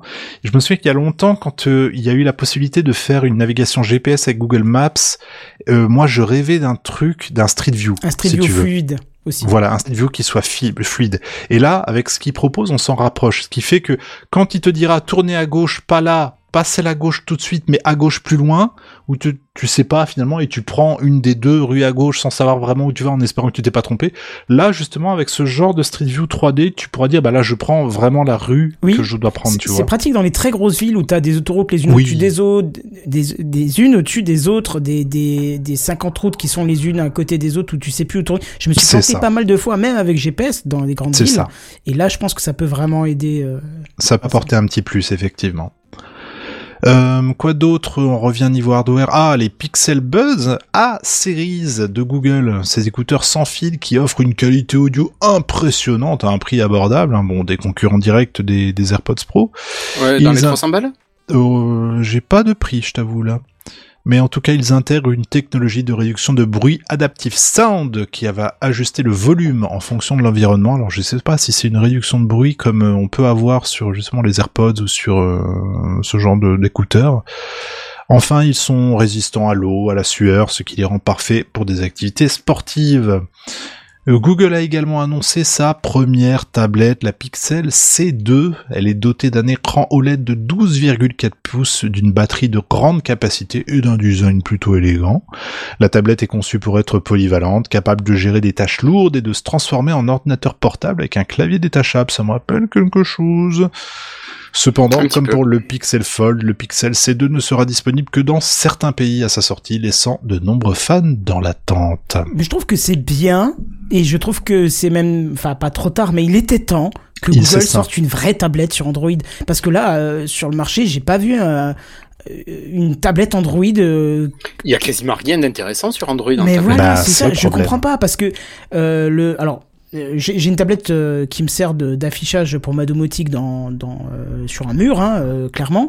Et elle a fini comme ça parce que euh, quand je l'ai acheté d'occasion euh, pour faire des tests, bah, toujours avec la domotique, mais j'ai regardé un peu ce qu'il y avait au niveau des offres. Alors, j'ai l'impression que sur le Google Store, t'as que des jeux ou très peu d'applis intéressantes. Bah, Euh, c'est ça. C'est blindé de pubs dans tous les sens et j'ai pas l'impression que t'as une offre de tablette sur Android qui te propose une puissance qui te permette de faire du montage ou des trucs comme ça, quoi. Non, et puis surtout, t'as t'as pas de véritable logiciel de montage comme tu peux avoir LumaFusion par exemple, qui, qui s'est positionné sur iOS euh, ou sur iPadOS, qui a fait coucou, on est là et on fonctionne vraiment très bien pour un prix plutôt modique. C'est quoi, 25 balles, un truc comme ça, le, le prix du logiciel? LumaFusion, moi je l'ai payé 30 sur iPad, mais euh, je sais pas. 30, combien oui, voilà. euh, C'est ça, mais ça, ça reste quand même pour un excellent rapport qualité-prix. Ah oui. Et quand tu cherches quelque chose d'équivalent sur Android, et c'est pour ça que non, malheureusement, en termes de tablette, je suis désolé, Android pour l'instant, s'il n'y a pas une offre équivalente pour des créateurs de contenu, euh, J'ai vu des tas et des tas de boîtes où les techos ont des tablettes. J'ai vu aucun techos avec une tablette sur Android. on est d'accord. Zéro. On Nada. est d'accord. Aucune. Personne. Et c'est vraiment pas du fanboyisme, hein, parce non, que non, je- vraiment, c'est une constatation. Voilà, c'est une constatation. Je veux dire, moi, je suis passé par les, les, les, les, deux écosystèmes. Euh, Android, j'y ai passé un certain temps. Euh, iOS, j'y passe un certain temps également, surtout aujourd'hui maintenant, parce que j'ai trouvé ce qui me convenait. Mais euh, j'étais bien sur Android. Mais je me trouvais limité en termes d'offres logicielles euh, quand il s'agissait de dire bah tiens j'ai envie de faire un montage, j'ai envie de faire de la musique, j'ai envie de faire et là je me retrouve avec euh, 300 logiciels qui se ressemblent tous avec des abonnements intégrés machin je sais pas quoi et qui m'énervent et non, c'est pas possible. Euh, Aujourd'hui, une tablette sur Android, je ne vois pas d'intérêt pour Oui. quel- quelqu'un qui a mon utilisation. Pour et une même Benzen ne voit pas l'intérêt parce qu'il va te le dire. Je Il est bien pas aimable. L'intérêt. Mais ça reste après, je veux dire, pour le reste, pour du Netflix, la navigation, ce genre de choses, effectivement, bon, ça fonctionne, il n'y a pas de, il y a pas de souci. Mais je Hmm, la trouve trop limitée en matière d'offres logicielles, malheureusement. D'accord. Parce que c'est du, bon, c'est bon- c'est du bon matériel, malgré malgré Moi, j'aimais bien ça. Ça, c'était une tablette que j'ai eue sur Windows 8. Dell Ouais, une tout. Dell, la Dell Oh, Venue trop 8 belle. Ça, va- ça me rappelle la Nexus euh, 8, 6, je sais plus. C'était Euh, euh, alors, le c'est format. du 8 pouces. Ça, Oui. c'est du 8 pouces, donc peut-être la Nexus 8. Euh, mais ça, c'était top parce que t'as un vrai Windows dessus, donc tu fais vraiment tourner tout dessus. Trop Ouais, bien. C'est pas un processeur ARM. Bon, maintenant, elle est, euh, elle, est fatiguée. Elle a, je sais plus, elle a plus de Oui. 10 ans. Mais euh, je veux dire, c'était top. hein. Je suis te connecté en Bluetooth, ta souris, ton clavier. Moi, j'ai fait du montage de podcast à Rennes. Les premiers pods Rennes, je montais là-dessus. Ah oui, trop bien. CD, je faisais mon montage là-dessus. Tranquille comme à la maison. Voilà. Et ça, c'était top, bien. quoi, d'avoir vraiment euh, un ordi. euh, mais on en reparlera tout à l'heure. Avec plaisir. On va euh, terminer en tout cas cette news Google là. Putain, déjà 21h47 la vache. Euh, il continue donc de pousser les limites de l'innovation, que ce soit dans, le domaine de l'IA avec Palm 2 et du AI, dans la mobilité avec le Pixel Fold et le Pixel C2 ou encore dans le cloud avec ses nouveaux outils d'intelligence artificielle encore pour les entreprises. Les annonces de Google lors de sa conférence annuelle Google I.O. sont un rappel que l'entreprise est toujours à la pointe de la technologie et qu'elle est déterminée à améliorer constamment ses produits et services pour ses utilisateurs. D'ailleurs, ils l'ont dit hein, euh, pendant la conférence, ils ont dit on reste malgré tout, euh, notre cœur de métier, c'est avant tout l'intelligence artificielle. Non. Ah bon? Ouais, je te jure. J'ai vu ça, j'ai fait Mais ah c'est- ok. c'est la première fois qu'ils en parlent et disent que ils Et nous on est font à fond métal en fait. euh. On est à fond sur l'intelligence artificielle, c'est notre truc. Ouais, bah Ok. pourquoi pas, oui. Euh, Bah. Par contre, je me questionne, euh, justement, euh, tu disais, euh, comment il s'appelle, Bigaston, euh, il parlait du, du C, du 7A, euh, je sais pas quoi, Pixel 7A, que Benzen Oui, était hypé. tout à fait. Oui, bah il est. ChatGPT l'a pas pris dans, dans la synthèse. vois. Ok. Mais effectivement, il y a une version light, comme d'habitude, comme euh, quand ils sortent un Pixel, euh, six mois après, ils sortent un, un Pixel Lite, et effectivement, le Pixel 7A, qui fait d'ailleurs euh, l'unanimité, hein, c'est un excellent photophone, euh, avec euh, des capacités, enfin, en termes de, de hardware un peu moindres, mais je veux dire qu'ils font tout à fait le taf. Hein. Moi, j'avais un Pixel 3A à une époque qui était génial, mais qui m'a duré deux ans parce qu'après, bah, le truc ramait comme pas possible. Mais euh, très très bon photophone, euh, et j'imagine que le 7A, ouais, ne déroge pas à la règle. Mais écoute, Voilà. on demandera à Benzen parce qu'il a l'air intéressé, donc je pense qu'il va se renseigner dessus.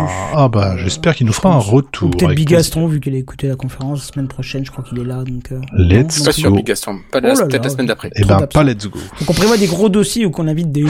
hein, Des gros dossiers là. C'est ça. Bon, et ben écoutez, et oh, qu'est-ce que je vois? Qu'est-ce que c'est que cette rubrique là? Je la Oui, alors j'ai pas de jingle pour ça, mon cher ami. Hein. On la chante. Il on faut que je- euh, Mais il faut que je bosse cet été sur, euh, sur un nouveau jingle Ouais, pour tu toi. chopes parce que- un bon vieux La son. euh, Ah non, non, tu sais qu'ici, euh, on fait les trucs euh, bien, on les fait Ah oui. complets ou on les fait pas, hein, sinon. Exactement. D'accord, ok, ok. Mais j'ai pas encore tout euh, fini d'installer sur mon Mac euh, au niveau audio. J'ai pas encore tous mes instruments, mes trucs, donc euh, je galère un peu parce que je Bon. cherche un peu des, des trucs que mon cousin me prête ou parce que sinon, euh, sinon euh, il faut un budget euh, digne de 10 iPhone parce que tu vois le prix des Tu librairies. euh, Ouais, un truc euh, pharaonique. Oui, Eh c'est ben, ça. c'est- un grand honneur qu'on a ce soir dans Techcraft d'inaugurer une nouvelle rubrique qui s'appelle, et accrochez-vous à vos slivards, messieurs, dames, la parenthèse Microsoft de Hirslo. J'ai un, jingle, je ne sais même plus ce que c'est, qui s'appelle Bordelcraft. Est-ce que je tente de le lancer? Je sais plus ce que c'est. On tente. Ah, ça c'est du Redscape, ça.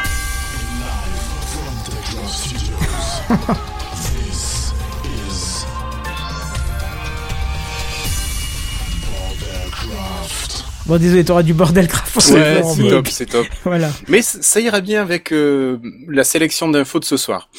Allez, bah écoutez, je commence avec une première news et je suis sûr que vous avez ou vous avez eu du matériel Microsoft chez vous, que ce soit un clavier, une souris, une webcam, Oui. Kenton, Oui. ouais, Ah j'aime bah, aussi. au boulot, j'ai- j'ai j'ai énormément de claviers et souris Microsoft. ouais.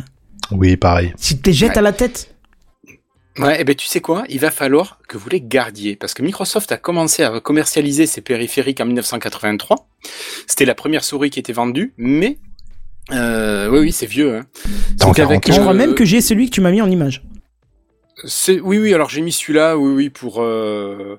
enfin je voulais mettre une autre photo sinon le tu sais le clavier ergonomique qui avait tant fait parler de lui là qui Oui, était qui était coupé en plusieurs milieu. parties Mhm. voilà bon allez ça c'est le petit clavier classique Euh, le matériel Microsoft est est plutôt euh, abordable hein. je veux dire moi j'ai un clavier Microsoft qui est très bien filaire que j'ai payé 9 euros et quelques et qui est super confortable et super agréable à utiliser les souris pareil tu peux en trouver à pas cher quand tu tapes sur du filaire les webcams étaient corrects à des tarifs qui étaient loin d'être prohibitifs mais ça, ça va être du passé d'ici très peu de temps. Microsoft a annoncé par la voix de son chef de la communication, Dan Laycock, qu'ils allaient se contenter de vendre le stock de périphériques qui leur restait jusqu'à l'épuisement. Et Microsoft va se recentrer sur le matériel, comprendre les accessoires, qui vont faire partie de la gamme Surface.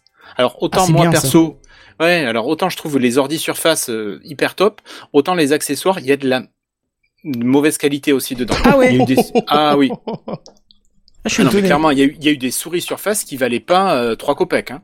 C'est D'accord. vrai. Euh, ah oui, non, il y a, il y a du... euh, Dans les accessoires, il y a eu de l'accessoire qui était Il pas une euh, souris qui se pliait en deux là Si, si, ça c'est la Arc Mouse, mais c'est pas une pas mal, souris surface. Ah Oui, d'accord, c'est pas une souris surface, d'accord. Mais non, est-ce non, qu'il y, a- non, est-ce qu'il y a deux, trois trucs justement que tu nous recommanderais, genre pas du tout Alors, euh, on avait... euh, moi, j'ai eu des collègues de Lifestyle qui avaient l'occasion d'aller à Redmond, euh, qui était euh, MVP. Donc, il y avait le magasin Microsoft sur le campus de Microsoft et qui allait tester le matériel. Euh, là, ça fait, je crois, deux ans qu'il y est pas retourné, notre camarade Christophe, et hum, donc j'ai pas les derniers retours.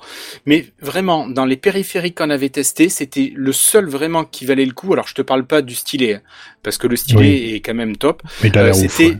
Ouais, le petit outil que tu plaçais sur ta surface ou tu- sur ton Surface Studio Et tu sais qui truc un tournait peu là, rond le comme ça, potard, espèce de ouais, et grosse qui te molette, donnait là. des fonctionnalités Ça en plus aussi ouf, quand ça. tu le mettais. Ça, c'était génial. C'était le dial, si je me souviens bien. Ça, c'était top. Mais sinon, euh, en ce qui concerne les prix des souris et des claviers, franchement, il y a le terme surface dedans. Je sais pas, ils multiplient le prix par deux, euh, le prix par deux ou par trois. Je trouve que c'est vraiment abusé par rapport à ce que c'est.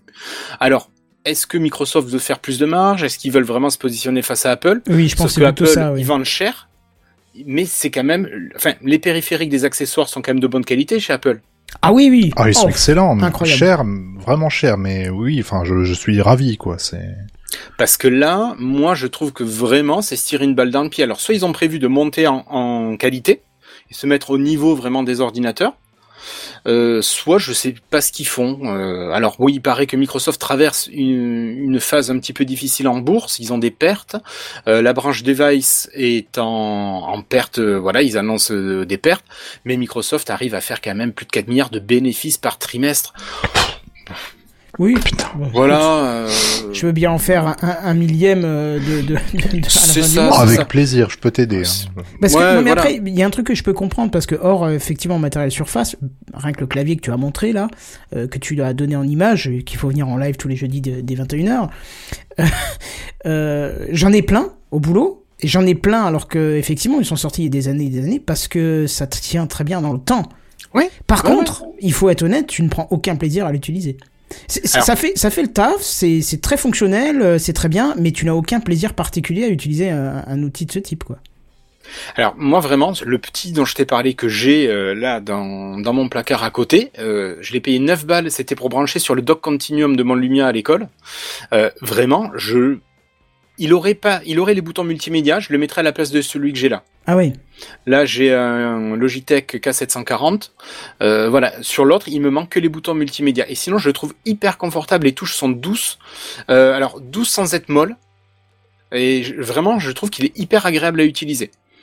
Bon, après, euh, il y a sûrement du matériel qui est correct sans être top. Ah oui, c'est du gros je- clavier le 740 là. Ouais, ouais, bah écoute, j'ai ça depuis euh, pas loin de 10 ans. Ouais, je suis aussi Team Logitech. Hein. Oui, oui, oui, ben euh, voilà. Mais voilà, donc ça c'était la première news. Donc je sais pas si euh, vous êtes peiné de perdre les périphériques Microsoft ou non, mais bon, moi je pense que c'est quand même dommage de perdre cette gamme qui était abordable et Bah, c'est ça. C'est le côté abordable pour une partie de la, la population qui a pas forcément envie de se faire chier à acheter des, euh, des claviers qui valent 200 balles et des euh, trackpads qui valent 100 150 balles. on est d'accord. Euh, tu, tu, là, je veux dire, comme tu dis, effectivement, un clavier Microsoft, une souris Microsoft en filaire, euh, voilà, c'est pas un, tu, tu n'exploses pas ton budget. Oh, Kenton non. le dit, tu vas pas prendre un plaisir fou à l'utiliser, mais c'est là, ça fonctionne, et tu te poses pas de questions, et ça fait le taf. Je veux dire, c'est le genre de truc que tu utilises à l'école, en université, etc. Moi, et j'ai- ça j'ai- fonctionne très bien. J'ai plein de incroyable, collègues euh, exactement. auxquels j'ai mis ces claviers-là devant les, de- devant les mains. euh, jamais ils m'ont dit c'est pas bien, change-moi-le, tu vois. Alors Ouais, que par ouais, contre, ouais. des fois, euh, ça m'était arrivé. Alors il y a quelques années, on, on achetait des tours toutes finies parce qu'il y avait des prix qui étaient monumentaux. Ça n'existe plus d'ailleurs. Et ils livraient clavier et souris avec des marques euh, de, que tu connais ni d'Ador ni d'Ev qui étaient du chinois rebrandé français, soi-disant machin. Mais c'était une horreur. Les gens n'en voulaient pas. Ils disaient change-moi ça. euh, c'est indescriptible quoi. Ouais, je comprends. Bon, donc euh, préparez-vous à sortir euh, un petit peu plus de, de sous ouais, pour acheter du matériel surface. Alors en Non. espérant qu'il monte en qualité. Le téléphone Non, non, à mais- 1800 balles, le clavier à 200 balles. pff, Ouais, mais On quand tu achètes un téléphone Non, à, 1200 à 1800 balles, tu peux te permettre d'acheter tu un peux te clavier à permettre 200. le clavier à 200 balles. Je pense que tu vois parce que j'ai un clavier qui euh, qui est à 150 balles. Euh, je l'avais acheté avec euh, des- les tickets qu'on te donne à la fin d'année. Tu sais, euh, certaines boîtes te donnent des tickets à Noël, Ouais. tu sais, un machin, des trucs là. Les chèques t'appelles. Voilà, Un merci. truc comme ça Oui, un truc comme ça. Et euh, j'étais à trois jours de les perdre parce que la date elle allait passer. Et je me suis jeté sur un Logitech qui faisait quasi la somme de, de ce que j'avais en ticket. C'est le craft C'est le MX qui, je sais pas quoi, avec l'extension. Ah oui, d'accord, la ok. construction en live. Oh, il est sympa. Euh, et je suis tombé amoureux de ce clavier parce que il épouse tes doigts, parce que euh, c'est les, touches courtes là, c'est très petites, Ouais, ouais, euh, ouais. monumentales. Et pour te dire, j'ai du coup euh, là il y a trois semaines, j'ai un clavier qui a lâché un Leno- Lenovo qui avait aussi une course euh, courte. Euh, j'ai changé par d'autres trucs, j'en ai changé quatre fois. J'ai dit allez, non c'est bon. Euh, je reprends un deuxième Logitech euh, machin pour euh, le boulot parce que c'est juste un plaisir. Et en fait, tu vois que tu aimes après euh, te dire bon bah je vais taper une grosse doc, mais tu t'en fous, tu le fais parce que t'aimes bien taper dessus quoi. Et moi, j'ai Ouais, fait ouais, le brouillon ça se cli, tu vois, avec du... Oh, on voit pas très bien, attends. Non, effectivement. Voilà. Ouais. Ah oui, c'est mais c'est un, c'est un Mac ça. Bah oui, bah Oui. j'ai fait le gros Yankee et j'ai dépensé une blinde pour ça. mais je l'ai j'en ai un comme le tien et je l'ai toujours dans mon sac. Je m'en sers euh, en déplacement pour euh, l'iPad, pour machin. C'est monumental pour euh, taper du texte. Tant, C'est parce que- indescriptible. Mais c'est, tu, quand tu vois le prix, tu fais, bah, oui, mais ça merde, par contre, quoi. ça fait trop mal pour Ça que fait très très mal. Mais bon, c'est des, c'est des bons trucs, mais bon. Ouais. Ok. Allez, je vous propose de continuer. On va aller sur euh, le terrain, peut-être face un petit peu face à Apple. Alors, je sais pas si vous. Oh, pardon. Je pensais que c'était le, Allez hop là je pensais que c'était l'appel au lancement du truc. L'appel à la petite virgule. Et oui, C'est oui, ça. oui. Mais il faut que je me rôde encore. J'ai pas l'habitude. Moi, j'ai l'habitude des jingles en post-prod. Ah oui, non, tout est en Eh oui. live. Et oui, je sais, je sais. Dès 21h C'est ça. Dès 21h sur euh, Dès 21h. Twitch. Bon, allez, euh, soyons sérieux. Vous savez peut-être, Microsoft travaille sur un Windows 12. Non, je Eh ne oui, savais oui. pas. Eh bien, non. C'est déjà euh, pas terminé. Et oui, oui, oui, on, on arrive à Windows 12 bientôt. Alors certains parleraient même d'une sortie en 2024. Bon, je trouve que ça fait un petit peu tôt, mais euh, c'est ce qui. Attends, il est sorti quand le 11 là? Hier. Euh, non, non, il est sorti. il y a- ça va faire deux ans si je dis Déjà pas de bêtises. Ouais, ben oui, le temps passe vite. Oh putain. Mais je trouve que ça ferait une durée de vie qui est hyper, hyper courte quand même pour un OS. Mais Vista, c'était combien de temps ça, ça durée de vie à lui là trop longtemps. Je confirme, ouais, trop longtemps. trop longtemps. Euh, je sais plus. Euh... Ouais, non, trop longtemps. Euh, ouais, ouais, ouais. très très longtemps. hein. Bon, après, bon, voilà, allez. Euh, Windows 10, euh, passons. Vous savez peut-être que Microsoft a voulu travailler des, parfois avec du matériel, avec des puces ARM. Oui, Alors, oui, oui. je bien parle sûr. pas du smartphone, hein, je parle vraiment des ordinateurs. Et ça va être le quatrième essai que Microsoft fait, où Microsoft cherche à développer sa branche comme Apple, euh, donc la Microsoft Silicon Team, où ils développeraient eux-mêmes leurs processeurs pour machines ARM. C'est pas plus mal. C'est cool. C'est pas plus mal, ouais ouais. Alors ils avaient déjà, au début ils ont commencé à appeler des constructeurs qui utilisaient ARM sur les machines, ça fait un flop. Euh, ils ont commencé à travailler, si je dis pas de bêtises, avec euh, pas ARM, euh, mince je l'ai mangé, euh, avec, avec, euh, AMD. Ils ont fait certaines puces avec eux. Ils ont fait dernièrement, c'était enfin dernièrement, c'était il y a deux ans, je crois, ils ont fait leur dernière vague euh, euh, de matériel avec l'ARM. Vous savez, il y avait une Surface Pro qui existait en version ARM. Il y a le Surface Neo qui devait exister aussi avec un processeur ARM. Lui, bon, il a été enterré après la, la, con- la conférence où il avait été présenté. Il n'y a pas un- des- une série de portables qui tournait sur ARM avec Windows 10 euh, version bridée dessus, un truc comme ça, non? Alors, euh, en portable, tu, euh, pas Microsoft. Il y avait des, D'accord, des parce fabricants, mais c'était pas. Microsoft. Il me semble Oui, que j'ai oui, une collègue qui a débarqué un jour avec un truc comme ça. Ouais. Ouais. Alors après, tu avais les Windows S, le Windows 10 S. oui, pardon, c'est était- ça. Je confonds avec ça. Voilà. Mais ça, c'était les versions qui étaient limitées au store. Mais tu pouvais dire, je sors de Windows 10 S, j'accepte toutes les applications classiques. Mais par contre, je ne peux plus revenir sur Win- le mode de Windows c'était 10 ça, S. oui, oui. Ah ouais. Et donc voilà, et comment on le sait? Ben, Tout simplement, Microsoft a publié, avant de les retirer, des, des offres d'emploi. Notamment, ils cherchaient un architecte en chef pour système de puces en silicium ayant de l'expérience dans l'architecture de SOC à haute performance et dans l'architecture et la conception de CPU et de GPU. Ah oui, oui, bah, Bon, forcément. à mon avis, ils cherchent pas le premier Pékin non plus. Et euh, voilà, donc euh, je sais pas si on peut trouver ça plutôt bien. Alors, est-ce Si. que vraiment... Quel est l'int- l'intérêt? Est-ce que c'est les performances? Est-ce que c'est l'économie d'énergie? L'autonomie, Finalement, du processeur ARM face à un processeur classique. L'autonomie, clairement, pour moi, c'est le premier argument qu'il faut. T'as aucun PC qui dépasse, euh, voilà, je vais dire aucun, on va me taper sur la gueule, mais aucun PC accessible pour des budgets normaux qui dépasse les 4 heures, 5 heures de charge. Alors que t'as aucun, euh, bah, je suis obligé de citer euh, Mac, puisqu'en face, on peut pas parler de Linux en portable, mais on va parler Non. de Mac, t'as aucun Mac qui est en dessous des 5 heures. Tu vois Ah ouais. et, clairement, Enfin, tu ils parles des nouveaux, des Mac à main. oui, bon, les anciens aussi, euh, mais, quelque chose. mais si tu veux, euh, là c'est monumental, on est passé à des 20 heures de, de, de- d'autonomie, et ils l'ont dit, c'est ARM qui apporte ça. Donc il est clairement temps que Microsoft s'y mette aussi pour qu'on puisse avoir des portables sur Windows qui tiennent la journée, quoi, s'il te plaît. Tu pars au Ah ouais. boulot sans ton chargeur qui pèse une tonne dans ton sac, quoi. Alors, ma surface, au début, je faisais 9 heures avec. Mais bon, on a parlé d'ordinateurs qui coûtaient pas un rein non plus. Oui, voilà, c'est ça. Donc, euh, Mac et Surface, je pense qu'on peut les mettre de côté. Oui, c'est oui, c'est vrai, t'as raison. Voilà, voilà. Donc, euh, écoutez. euh, Mais après, pour les performances aussi, euh, hein, on a vu que ça se démarque. Hein, euh. Ouais, enfin, jusqu'à présent, quand même, je trouve que les processeurs Intel, enfin, avec architecture x86, euh, marchaient quand même pas mal sur Windows. Oui, oui. Il y a quand même, euh, bon, Il y a tout un historique qui fait S'ils que ça veulent y aller, c'est qu'il y a une vraie raison. Ils vont pas. euh, si ça fait en plus Ah oui, trois fois oui, qu'ils oui. essayent, euh, s'ils réitèrent trois fois, bon, voilà, c'est qu'il y a, il y a vraiment un apport euh, euh, en vue. C'est ça. C'est ça, c'est ça. Bon après, euh, on connaît quelqu'un qui a travaillé chez RM, mais bon, on pourrait lui demander. Bref, allez, je passe à la news suivante.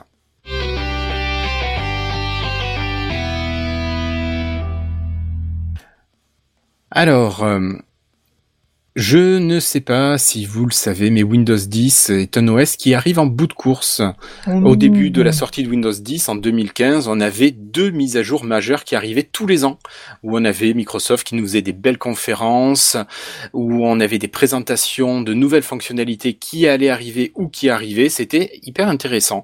Puis Microsoft a un petit peu levé le pied sur les mises à jour et ils se sont contentés de faire une mise à jour majeure, une mise à jour mineure par an. Et finalement, l'an dernier, en fin d'année, en fin 2022, on a eu la dernière mise à jour majeure de Windows 10. La 22 H2. Et- La 22H2, tout à fait. Et Microsoft a annoncé que c'était la dernière, qu'il n'y en aurait plus, qu'il y aurait des mises à jour de sécurité uniquement pour euh, Windows 10 et que la fin du support serait fixée en octobre 2025. Alors ça, la date a été fixée déjà il y a longtemps. On peut se dire c'est dommage euh, que Windows 10 arrive à sa fin. Enfin, on se dit 2025, c'est sorti en 2015, ça fera un peu plus de 10 ans. Ça fait 10 ans. Enfin, ça, fera 10 ans. Ça fera 10 ans que Windows C'est- 10 est sorti. C'était fin juillet 2015. Ça me fait une sorte de PTSD avec Windows XP, tu sais, quand euh, ils Oui. ont dit, voilà, maintenant c'est fini, et on fera que des mises à jour de sécurité. Ça m'avait fait bizarre à l'époque, tu sais. Bon, parce que mais ça, ça, ça, ils ont mis un bout de temps avant de dire, euh, bon, maintenant stop, et puis que des, que des mises à jour de sécurité, quoi. Oui, puis même un jour, ils t'ont dit on arrête toutes les mises à jour de sécurité. Puis juste derrière, il y a eu des problèmes avec euh, euh, des malwares ou je sais plus quoi. Puis ils ont ressorti une mise à jour de ça. sécurité parce qu'il y avait quand même trop de monde sur XP. Et là, tu fais, yeah! Ouais, non, non, tu fais non, non. Là, vous, les gars, vous Oh, auriez vraiment dire non. sympa. Ouais. C'était à l'époque quand il est sorti vraiment, c'était, c'était, C'était le Genesis, c'est bon, on a compris. C'était une révolution. J'ai jamais aimé XP. Ah, j'ai adoré. C'était Ah, mon OS préféré. euh. Non, non, moi, j'ai j'ai un, j'ai eu un gros coup de cœur pour Windows 2000, pas Millennium, à 2000. Oui, Bref. alors là, attends, là, on est chez Après, un si tu prends de la drogue, on n'y peut rien. hein, On peut pas. Non, mais 2000, c'était vrai que c'était cool, attends. 2000, Ah ouais, c'était franchement. épuré, c'était, ça C'était bien pour l'époque quand t'arrivais de 98 SE, tu passais à 2000, Grave. t'étais là, waouh, t'avais, c'était. Est-ce que c'était pas plus, euh, je, je dirais ça un peu, mais accès entreprise de mémoire? Si, c'était un NT à la base. Oui, du voilà, c'est hein. ça. C'était du Windows NT. Fallait pas et déconner avec XP ensuite passé sur NT, euh, voilà. Ils ont arrêté le modèle euh, d'entrée de gamme pour monsieur et madame tout le monde. Bref, alors je finis ma news. Si comme moi vos machines ne supportent pas Windows 11, eh bien euh, parce que votre matériel est trop vieux, ben, il va falloir passer à la caisse en 2025 ou sinon accepter de ne plus avoir de mise à jour de sécurité. Ou bien pour faire plaisir à monsieur Redscape, vous pouvez passer sur Linux. C'est aussi une possibilité. Il va débarquer dans Discord demain, attention. Oui, oui. Bon, enfin, moi, pour ma part, mon PC euh, fêtera quasiment ses 12 ans en 2025, en octobre 2025, donc peut-être qu'il sera temps de changer l'essentiel du PC. Voilà. La question que je me pose vraiment, c'est ma vieille Surface Pro 3, elle, est-ce que je vais la passer en Linux? Est-ce que je vais arriver à trouver des drivers qui utilisent le tactile euh, de la Surface? Ah, parce que la Surface Pro 3 peut pas prendre Windows 11 Ah non, non, non, non, non. Non, mais c'est une hérésie complète de la part de Alors- Microsoft, là. Elle est sortie fin 2014. Oui, mais c'est pas une raison, c'est du matériel Microsoft. Je suis d'accord. Je suis d'accord avec toi, mais elle ne fait pas partie du matériel pris en charge sur Windows 11. Ouais, bon, Alors, tu peux, après, tu peux installer Windows 11. Tu sais, euh, tu as des modes où tu peux l'installer en refusant les, les conditions de sécurité, enfin les conditions minimales de, de hardware demandées. Je l'ai installé sur la mienne. Déjà que l'autonomie était en baisse avec la, la vieillesse de la machine, là, euh, j'avais plus qu'une heure et quart, une heure vingt d'autonomie. C'était un petit peu embêtant. Oui, oui, ça voilà. se comprend. Oui. Mais bon, les bidouilleurs vont pouvoir s'amuser à partir de 2025 parce qu'il va y avoir beaucoup, beaucoup de matériel qui va se retrouver désuet, j'imagine. Voilà, voilà. Bah, tu C'est- sais, ça c'est- pourrait c'est vraiment devenir, ça pourrait devenir ce genre de tablette que, comme t'as fait Kenton, que t'as accroché dans, Oui. dans ton mur pour en faire un truc de domotique, et puis voilà. hein. Ouais, c'est ça. Fait toujours mal au cœur pour ça. Mais ça fait mal au cœur, oui, ça c'est clair. Mm. Je trouve, je même que c'est un, un petit peu, euh, c'est un petit peu abusé parce que euh, on est en train de forcer les gens à passer à Windows 11 et moi je te donne un retour des utilisateurs. Euh, certains euh, au boulot parce que j'ai pas interdit sur mon réseau que les gens euh, qui sont utilisateurs, je parle dans l'administration, passent à Windows 11 s'ils en ont envie. Et certains ont validé l'installation, tu vois. Ouais. Et souvent, ils sont revenus me dire euh, j'aimerais bien retourner à 10, euh, ce que je n'ai pas fait. Forcément, une fois que tu es sur 11, c'est ton problème, tu restes. Parce que euh, constamment, ça rajoute des trucs. Euh, je parle pas de l'OS en lui-même qui est très bien, hein, euh, y a rien à dire, hein, mais qui rajoute plein de trucs inutiles comme la météo, les news, les machins, les trucs qui viennent sur le bureau partout, des applis qui s'installent toutes Oui. seules parce que bah ils ont un sponsoring avec Microsoft. Et ça, chez l'utilisateur, c'est le premier truc qu'il remarque là. La dernièrement, qu'est-ce que j'ai eu? J'ai eu une, euh, une barre de recherche qui s'est mise en plein milieu du bureau. Euh, Oui, la Oui, barbing. pareil, oui. Oui, oui, la barbing. Et, et c'est même apparu sur la Windows 10. Alors euh, là, j'ai dit non, stop. Windows arrêter 10, les ça m'étonne. Si, j'ai fait une install cet après-midi, j'ai remplacé 14 machines, euh, je suis passé de 7 à 10. Euh, Ouais. C'était une vieille salle, mais elle prenait les 10. Et la première, la, une seule me l'a faite. La première machine, je l'ai lancée sur le bureau, il y avait un, un truc comme ça, un peu que- comme le, la recherche de Siri, là, de machin. De, Ouais, ouais, de enfin, ouais, de- mais c'est la barbing. Bah, j'ai repris, un, repris un Shadow et je suis sur Windows 10 et il m'a foutu la barbing et j'étais là, quoi? Voilà. c'est Ah ouais, d'accord, ils l'ont ils descendu en Ils 10, l'ont ok. descendu en 10, ouais. Et moi je Ouais, dis ouais. non, c'est c'est stop, arrêtez de foutre des trucs qui servent à rien euh, et les imposer aux utilisateurs. Comme, comme le, le- le- Alors tu peux la virer facilement. Hein. Oui, ah oui, clic droit, fermé, fini, il y avait plus Mm. rien. Après, je sais pas si elle va se remettre au redémarrage. Mais c'est vrai que c'est le côté mais- plutôt Non. forcing du genre, euh, vous savez que notre navigateur il est quand même vachement bien, pourquoi vous voulez prendre un... Laisse-moi prendre ce que je veux Oui, Arrête de prendre... me forcer, ça m'énerve ça, c'est... Je voulais prendre Chrome, premier Oui, résultat mais de recherche, tu c'est te Bing, c'est connectes à un très bien. service Google. Non, mais tu te connectes à un service Google, il te propose tout de suite d'aller télécharger Chrome quand tu es pas avec Oui, Chrome. oui, bien sûr. Mais là c'est dès, dès, dès l'OS quoi, je veux dire, t'as- t'es arrivé sur l'OS, il est tout neuf, tu commences à faire, bon bah je vais reprendre mes vieilles habitudes, euh, aller chercher mes trucs, euh, tu peux prendre un Firefox, j'en sais rien. Il va dire, mais ok, vous allez prendre Firefox, mais quand même, on a, on a Edge. Ouais, mais regarde, ils sont mignons, ils sont gentils, tu regardes avec leurs petits yeux de chien battu, là. Tu les imagines. Mais c'est ça, c'est exactement ça, et je trouve ça, mais c'est, faites pas ça, les gars. Tu sais, c'est Est-ce comme que, les, est-ce que tu les vas mails que tu, revi- tu reçois où ils te disent, vous nous manquez, euh, JNB. Quoi? oui, bien sûr. C'est, c'est, c'est ça qui me stresse un peu. Mais bon, oui, après, le côté bon, un peu faux cul. voilà, oui, c'est ça. Est- Est-ce que tu vas parler euh, de Outlook et ses ouvertures de mail ou pas? De liens? Non. Alors, Non, j'en je fais vais un aparté. Allez, vas-y. C'est, c'est, c'est, ça, ça vient de, d'être euh, cité aujourd'hui, je crois, euh, que Microsoft allait faire ça pour les prochaines Premier versions sur les news. d'Outlook. Euh, qui en gros maintenant tous les liens, même si ton navigateur par défaut c'est autre chose que Edge, va ouvrir les liens à travers Outlook dans Edge euh, et euh, tu pourras le changer que à l'intérieur d'Outlook, dans les paramètres d'Outlook, tu vois. Donc il faudra qu'à un deuxième endroit tu dises non, je veux pas que ce soit Edge qui ouvre les liens et machin. Et euh, bah, apparemment tout le monde euh, a un peu gueulé sur Microsoft. Et Microsoft a dit oui mais non mais c'est pour les questions de sécurité et de praticité comme ça c'est le même navigateur que de blablabla quoi. Mais c'est encore une fois du forcing et c'est dommage de Oui. faire ça tu vois. Autant tu le proposes une fois. Et au fait tout ton truc avec Chrome. Tu sais qu'on a Edge qui pourrait t'ouvrir ton mail et bien mieux même même faire de la propagande bien mieux que machin. Je laisserai l'utilisateur choisir et puis voilà.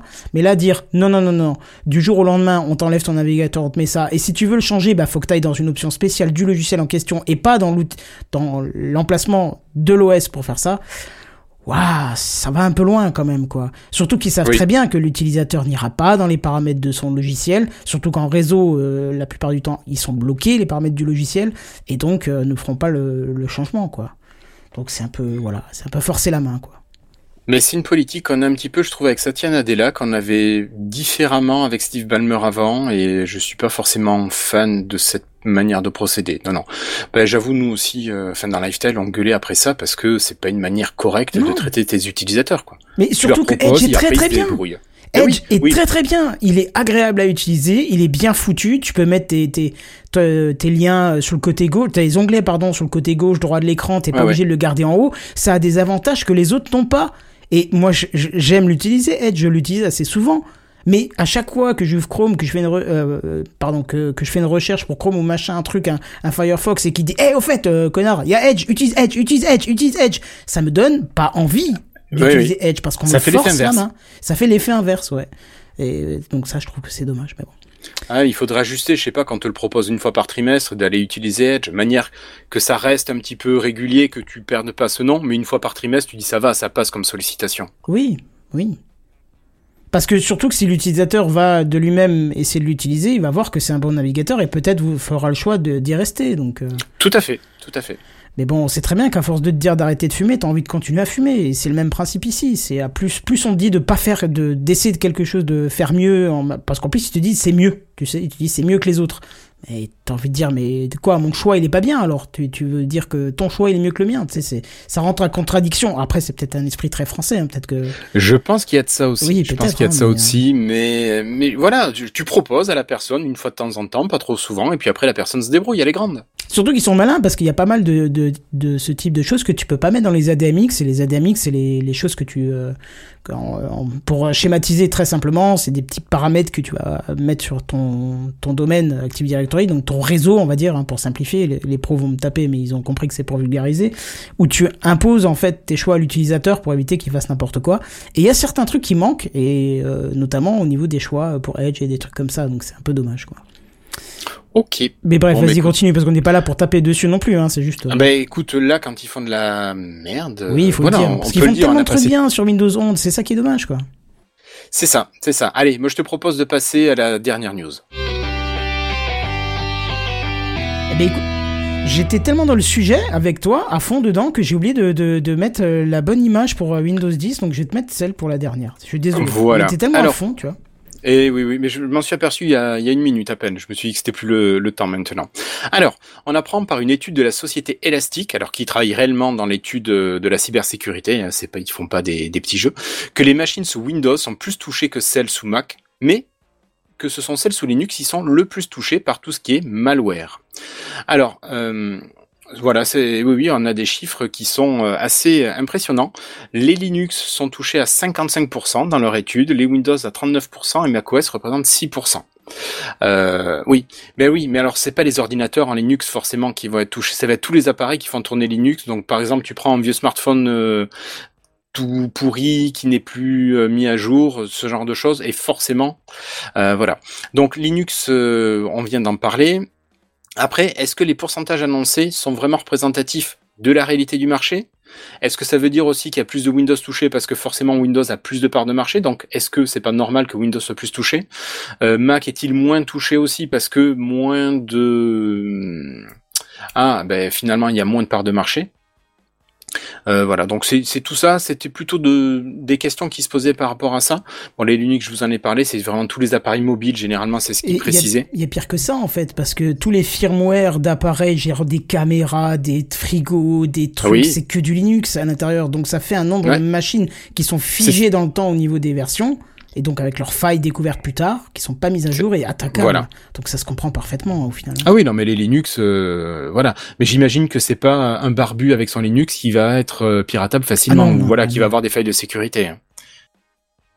Mais voilà, c'est une petite news pour euh, finalement rappeler à tout le monde qu'une bonne hygiène numérique, c'est pas mal.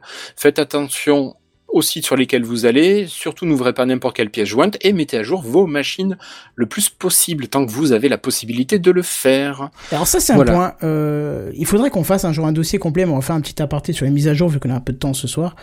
Euh, J'entends beaucoup de gens euh, me dire, par exemple, euh, ben, ma maman très récemment qui me dit, oh j'ai pas installé mes mises à jour sur mon téléphone, j'ai pas besoin de nouvelles fonctions. Mais en fait, euh, les mises à jour n'apportent pas que des nouvelles fonctions.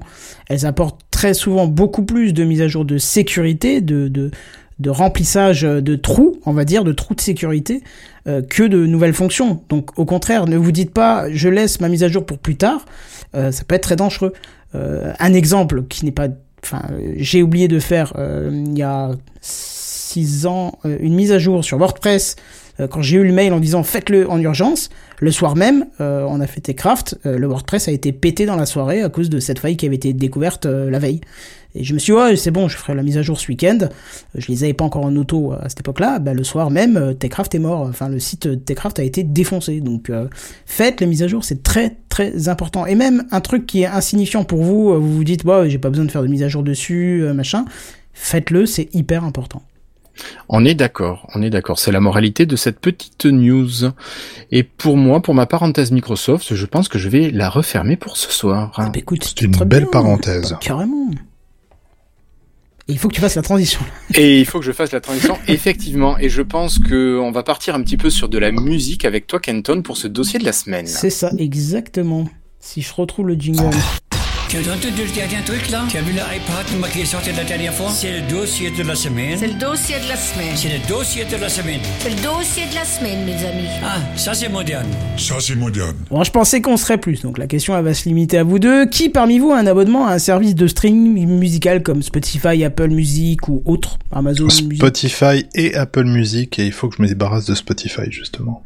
Débarrasse-toi Deezer plutôt d'Apple Music parce que Spotify là. Ouais, mais vu que j'ai le gros truc euh, Apple dont on parlait au début, là, le gros package avec tout dedans. euh, Ah mais ça marche très bien sur Spotify apparemment maintenant.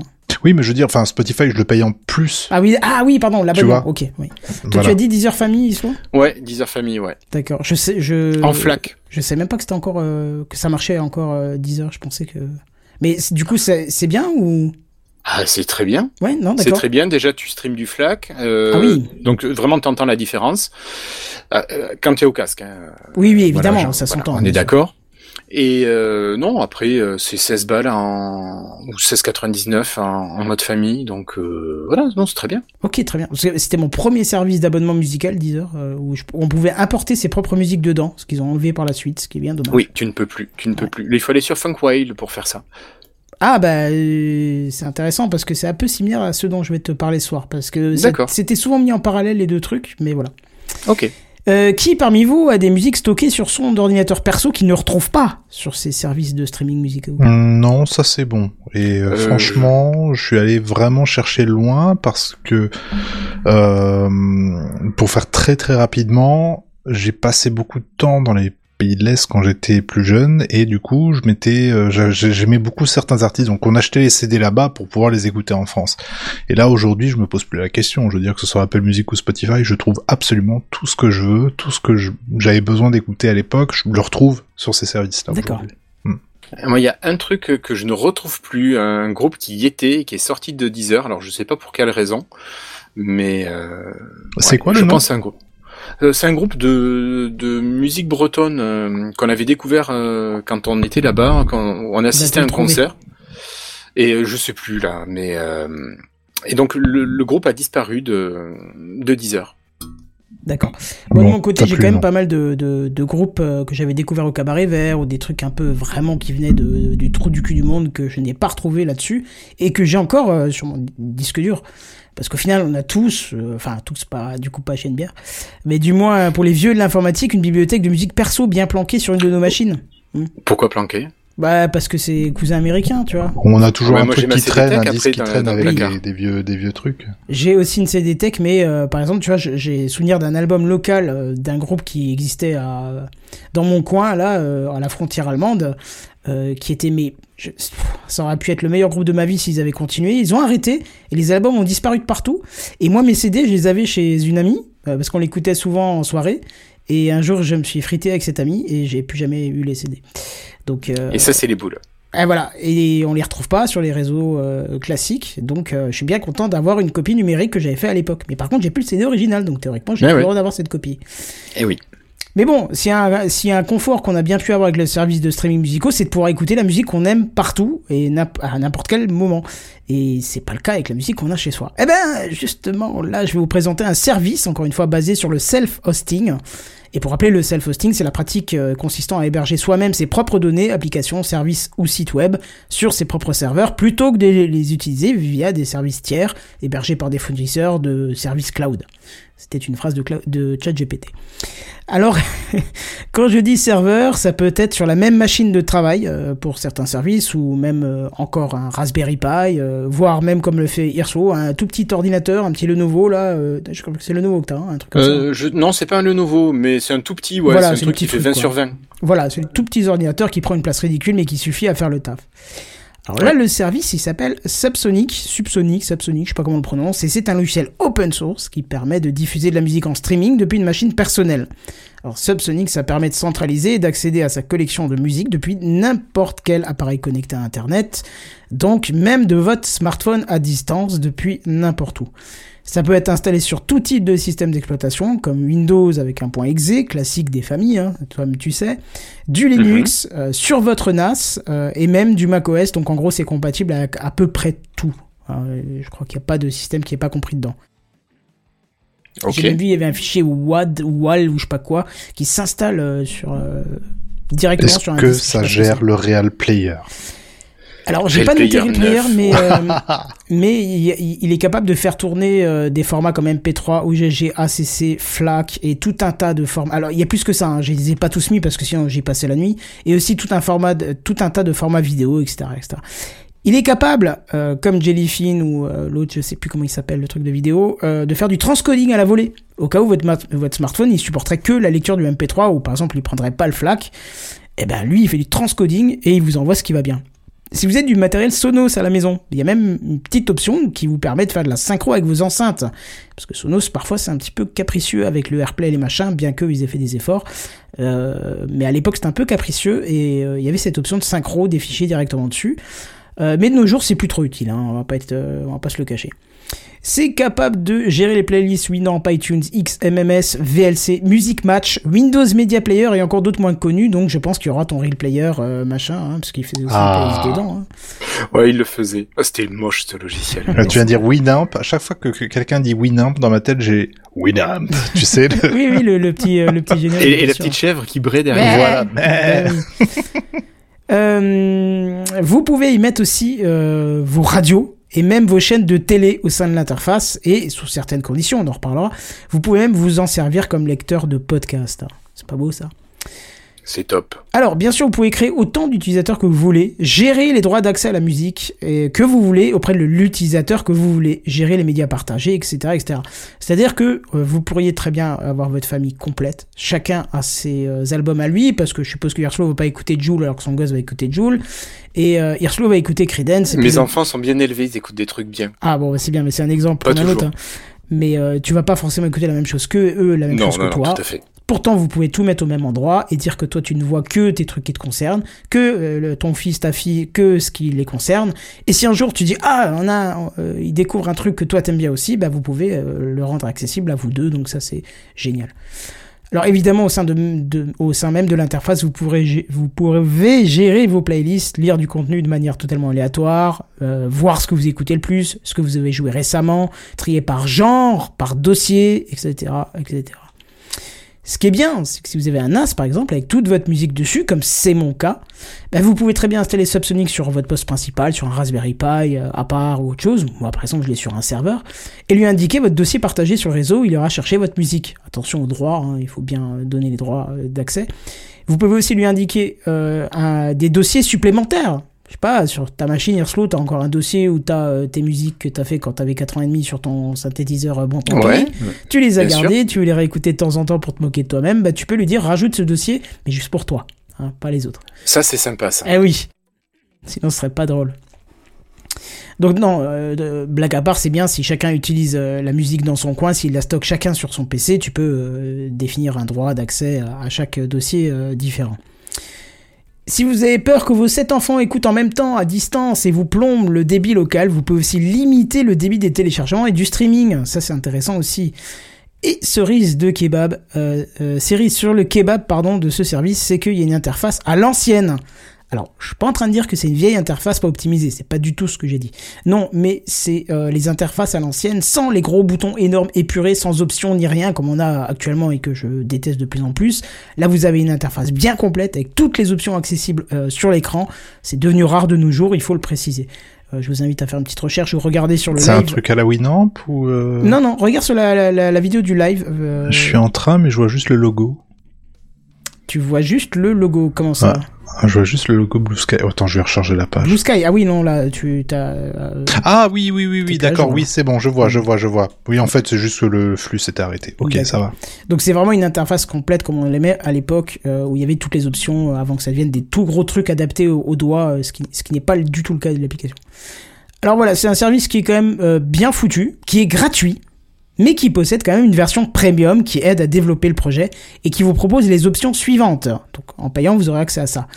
L'accès via des apps pour smartphone. Alors, je ne dis pas qu'on ne peut pas y accéder en version web depuis votre smartphone, ça marche très bien.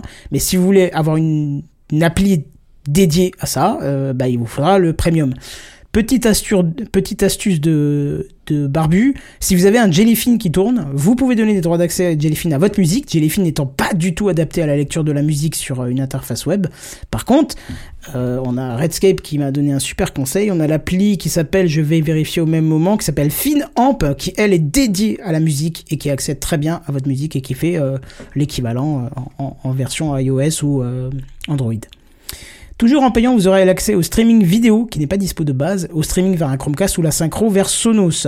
La partie podcast, hein, c'est ce que je vous disais, c'est une condition, il faut mettre un petit billet de- dessus, mais on reparlera du tarif après, vous allez voir que c'est accessible.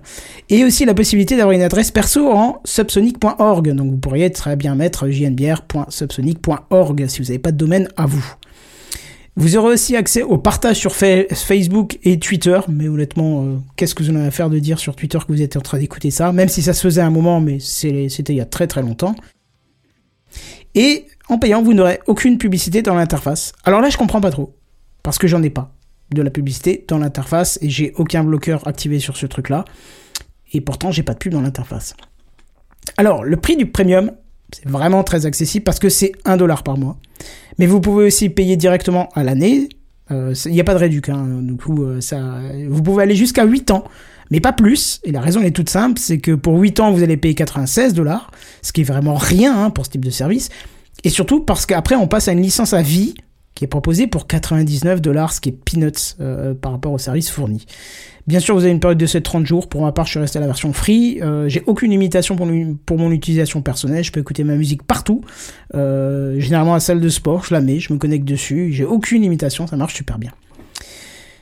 Alors bref, comme c'est du self-hosting, va falloir aussi penser à bien configurer sa box pour que les services soient accessibles de l'extérieur avec du NAT et surtout pensez bien au HTTPS euh, qui est plus qu'important de nos jours, on en parlait avant de la sécu. hein.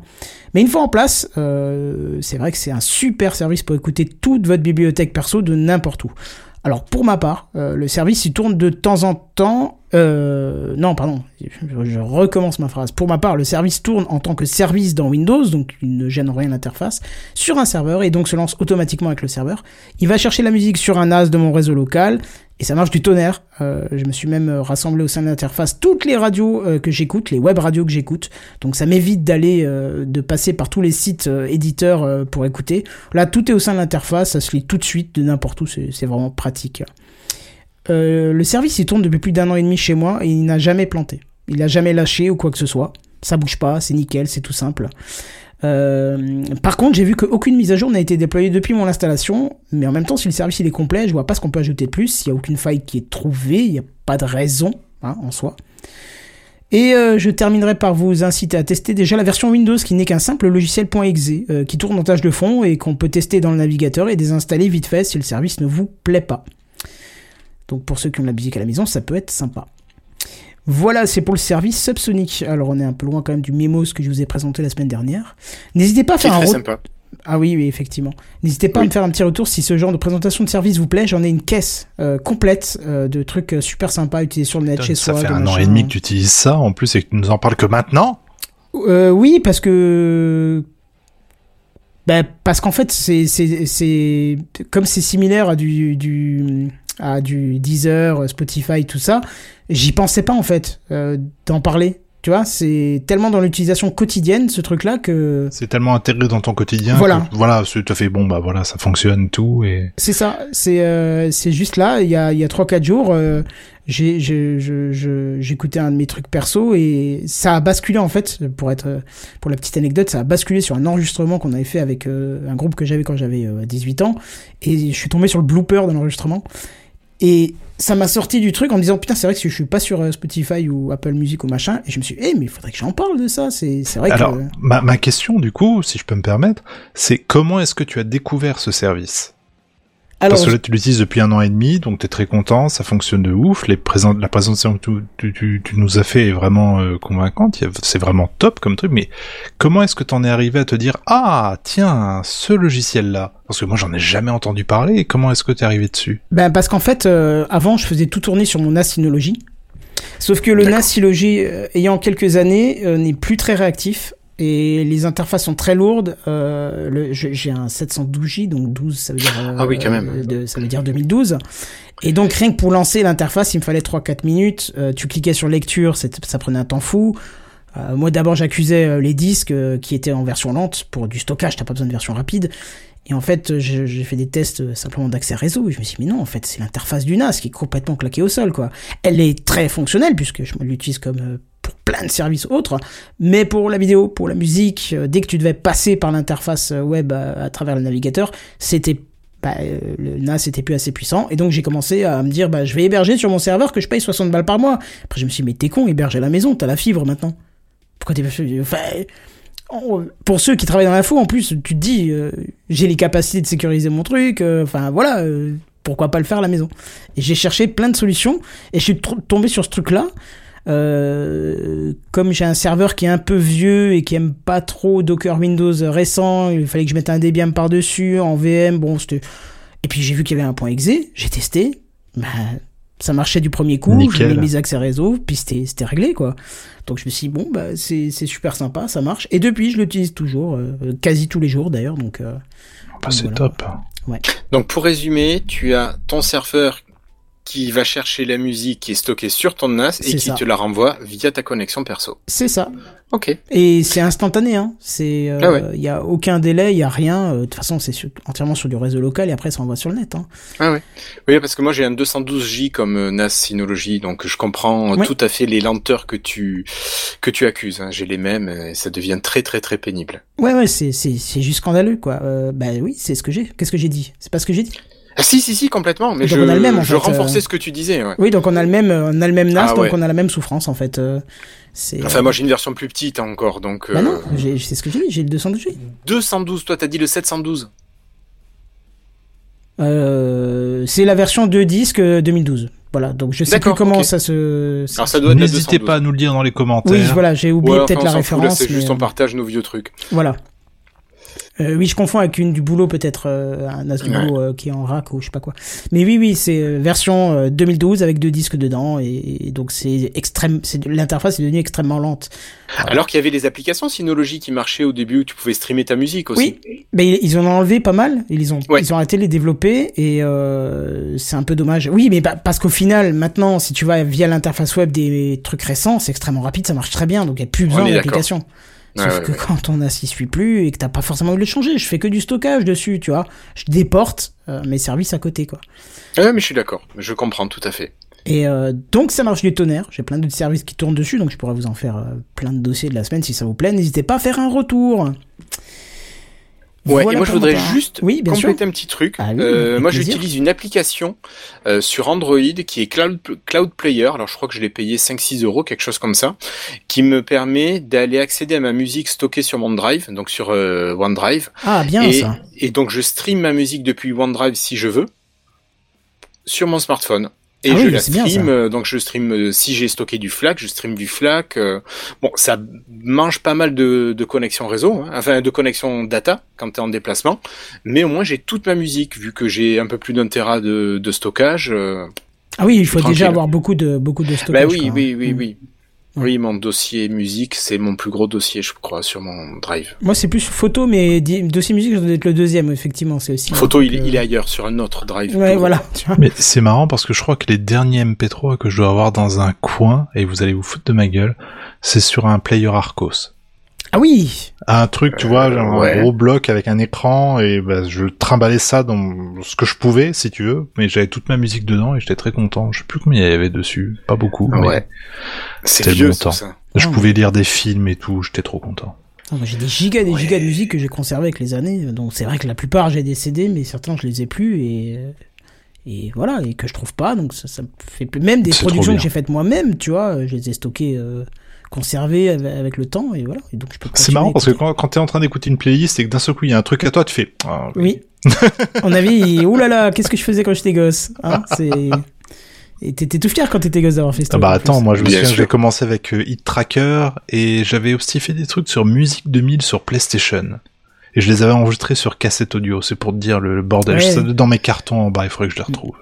Ouais, faut numériser ces trucs-là avant que ça se dé- dégrade de trop parce que euh, en général tu le lis 3-4 fois et c'est fini là, t'as niqué la Ouais, j'avais Donc, euh, fait, j'avais fait, je me souviens que j'avais fait des remakes de, de Robert Miles, de Children, et ça fonctionnait de ouf, j'étais trop content, trop fier de moi.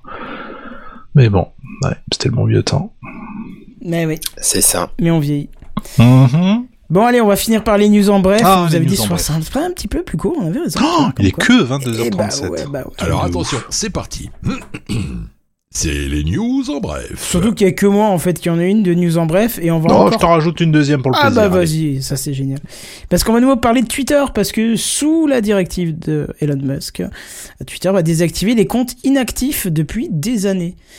Et alors l'info que j'ai pas réussi à trouver, c'est inactif, c'est-à-dire quoi? Qui poste pas ou qui se connecte pas? Parce que j'ai j'ai quelques comptes où je me connecte, mais je ne poste pas, je ne fais que consulter. euh. Moi j'ai un vieux compte qui traîne, mais euh, je sais pas, on verra bien. Ouais. Aucune idée. à voir. Deux vieux comptes. Ouais, non, alors euh, ils vont être euh, euh, désactivés. J'ai bien précisé, pas supprimés. C'est-à-dire que par exemple, euh, allez, on va reprendre le compte de JNBR, il l'utilise plus depuis 10 ans, et il y a un autre monsieur à JNBR qui veut prendre le compte, il pourra. Et toi, ton compte, en fait, il va, il va être communiqué sur mon par, par mail en disant, bah, il va s'appeler euh, JNBR 58 9 10, enfin des chiffres aléatoires, pour que tu puisses quand même récupérer tes données si tu as besoin, parce qu'ils ont l'obligation de les conserver et de te les rendre si tu en as besoin. Mais par contre, il sera désactivé, plus visible par les gens, mais tu pourras toujours euh, récupérer tout ça, quoi. Non, mais j'ai mon compte, euh, je me souviens, ISS Local Time que j'avais fait avec bah oui. euh, Astrovicnet, enfin, comment il s'appelait euh, Astrovicnet, c'est youtubeur, et puis euh, là, une, une dame euh, très gentille qui est community manager au euh, CNES. Et on avait eu l'idée de faire un compte qui te disait à n'importe quel moment de la journée, l'ISS elle est à la verticale de tel endroit, donc euh, et il fait, euh, c'est tel jour, telle heure à tel endroit, etc. Et on s'était vachement amusé avec ce, ce truc-là. C'était un petit script en Python, mais après Google a rendu ses API payantes et le truc est tombé un peu à volo, quoi. Mais Et euh, Twitter ouais, aussi il- maintenant est payant pour l'API, donc Ben voilà, donc euh, pff, finalement euh, baiser quoi. Bon bah très bien. C'est les news en bref. Et moi, j'ai vu un truc euh, aujourd'hui, non hier, je l'ai vu, euh, un type qui a fait un TED Talk. Alors Dieu sait que je déteste les TED Talks parce que c'est Oui, du LinkedIn en vidéo. Ah oui, oui, oui, ça. Voilà, c'est grosso modo, euh, moi, regardez ce que je fais, je suis trop fort, etc. Et ça me saoule un peu, sauf que là, j'ai vu un truc qui était plus ou moins intéressant, il faut voir, euh, je sais pas ce que le... Un type est arrivé sur scène en disant, écoutez, là, aujourd'hui, on est tous sur nos écrans, le futur tel qu'on le voit, c'est avec des casques de réalité virtuelle sur la gueule, de la, la réalité augmentée, etc. Moi, je propose un autre truc, je propose du wearable. Du wearable, c'est quoi? C'est... Euh, votre smartphone, au lieu de le tenir dans votre main, il sera intégré dans vos vêtements. Donc lui, si tu veux, il a une veste. Ça, ça, ça nana l'appel euh, pendant la conférence. Il appuie juste sur un bouton sur sa veste. Il affiche, non même pas. Il met sa main devant sa veste et il y a un petit rétroprojecteur qui lui indique qui c'est qui est en train de l'appeler et Oh s'il veut répondre ou euh, décliner. Donc il pose son doigt sur sa main pour euh, décrocher et puis oui quoi, oui chérie, ah je suis en conférence, ah, ah, oh, oh. Et euh, grosso modo, c'est vraiment un outil. Euh, lui, pour lui, il faut vraiment supprimer les écrans. Il faut vraiment intégrer la technologie dans euh, ce qu'on a au- sur nous, puisque d'une certaine façon, ça permet de stimuler un petit peu plus la créativité qu'on est en train de perdre à force de rester collé sur les écrans. Ce qui est pas con en soi, c'est Oui, oui, c'est oui, une façon de voir et je la trouve assez assez pertinente. Et je trouvais le truc vraiment cool et il disait le but c'est vraiment d'avoir cet appareil là sur soi. Alors encore une fois, on nous rebalance de l'intelligence artificielle, je sais, je suis désolé, mais il y a que ça en ce moment. Dans les infos, qu'est-ce que vous voulez que je vous dise? Mais voilà, il disait, je sais pas, vous êtes par exemple en ville, vous avez besoin de, vous avez faim. Il appuie sur son truc, il dit où est-ce que je peux manger? Et son truc lui répond bah là t'es à tel endroit donc là je peux te conseiller ce restaurant, ce restaurant, ce restaurant. Donc une sorte d'assistant personnel un peu comme dans le film Her avec euh, comment il s'appelle euh, cet acteur là, celui qui faisait le Joker, putain. Je sais plus. Je l'ai pas du tout ce film. Her, c'est un film avec un type qui a un assistant personnel en permanence avec pas. lui. Oh Non, tu m'entends pas? Non, Mais non, Irslo, c'est il, moi, il a euh, répondu, ah, mais on c'était n'entendait moi, pas, ouais. J'étais pas sur le push to talk, j'ai cliqué à Joachim côté. Phoenix. Joachim Phoenix, très bien.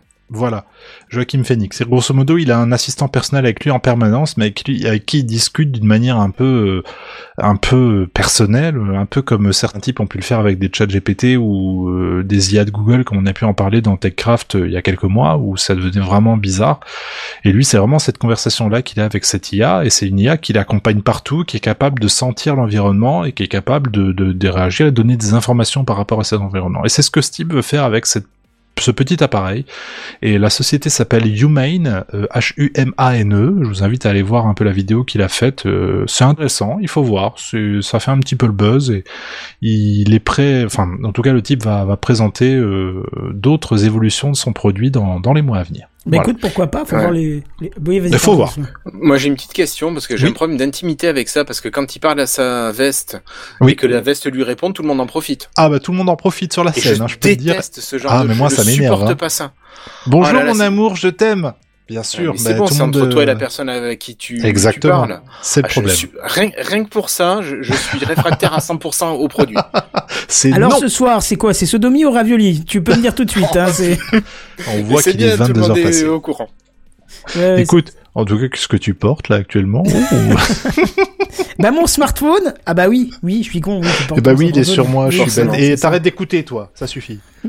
Non mais bon, faut voir aussi Ouais. euh, par rapport au... euh, le- est-ce que ça C'est un proto, machine, hein, tu vois, c'est parce voilà, c'est une idée. tous les jours et- théoriquement. Donc, euh, Pas- ouais, voilà, c'est ça. C'est un proto. En tout cas, c'est un truc qui se clip sur, sur sa veste, on ah, ça dirait. se clipse, mais- d'accord. Ça avait l'air en tout cas et euh, bah, à voir. En fait, c'est plus un concept qu'il a présenté dans le sens Oui. où débarrassons-nous des écrans, euh, gardons ce qui fait du smartphone quelque chose d'utile, en sens dans le sens où ça fournit de l'information. Maintenant, effectivement, dans, dans la démo, tout le monde en profite, mais qu'est-ce qui t'empêche d'avoir genre un, un- je sais pas un truc à conduction osseuse sur l'oreille, euh, tu vois, qui te transmet ces infos-là sans que personne l'entende, tu vois. Oui, mais on aurait sur l'écran sur ta main, c'est un mail perso, un mail Exactement. pro, bah là, voilà, tu peux lire. euh. Parce que c'est vraiment, tu vois, il a la main vraiment, à, euh, ouais, 40 cm et puis ça se projette vraiment bien sur la peau, mais c'est c'est net, hein. C'est euh, monochrome par contre, mais c'est net. Tu vois marqué euh, telle personne appelle, t'as deux icônes, t'appuies et puis voilà quoi. Ouais, mais, Mais ça veut dire que t'es au bureau, t'as ton machin, t'as ton mail du RH qui dit vire Jean-Jacques, t'as Jean-Jacques qui est à côté, il le sait avant toi, quoi. Ah bah il le sait s'il est assis à côté de toi et que tu toi t'es obligé de te tourner un peu, tu vois, comme ça.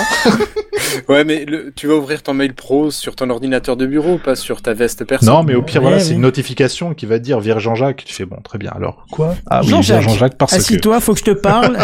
tu vas passer Et la journée dans le noir. la journée dans le noir exactement. Ouais, bon, bref. Oui, bah c'est un, c'est un petit peu flippant quand même, je trouve. Ouais, c'est original, mais c'est un peu flippant, je trouve. Bah, je pense qu'on se dirige vers des utilisations peut-être un peu plus variées que ce qu'on peut connaître actuellement, où effectivement aujourd'hui c'est écran, écran, écran, écran, écran, et on, lui essaye de se dire bah il y a peut-être autre chose, je sais pas, faut voir, on verra bien. Ouais, ça te tenterait, toi? Moi, je demande qu'à voir. Je suis pas particulièrement tenté. J'aime pas trop le principe parce que effectivement, je me rends compte que je suis très addict à mes écrans. Mais euh, effectivement, s'il y a un moyen peut-être de me libérer un peu la tête, euh, libérer un peu les yeux, de, bah, de- sans arrêt mettre la main sur le téléphone ou sur les mails, euh, sur l'écran ou quoi, je, je demande qu'à voir. Je suis pas particulièrement tenté, mais je demande à voir l'évolution de ce produit. Donc, on vous en reparlera peut-être dans TechCraft d'ici quelques mois. C'est ça, puisqu'on suit, de toute façon, les infos, vous le savez très bien. Absolument. Évidemment, sinon c'est pas... Oui. Dans Oui. quelques années, quand le produit sera opérationnel.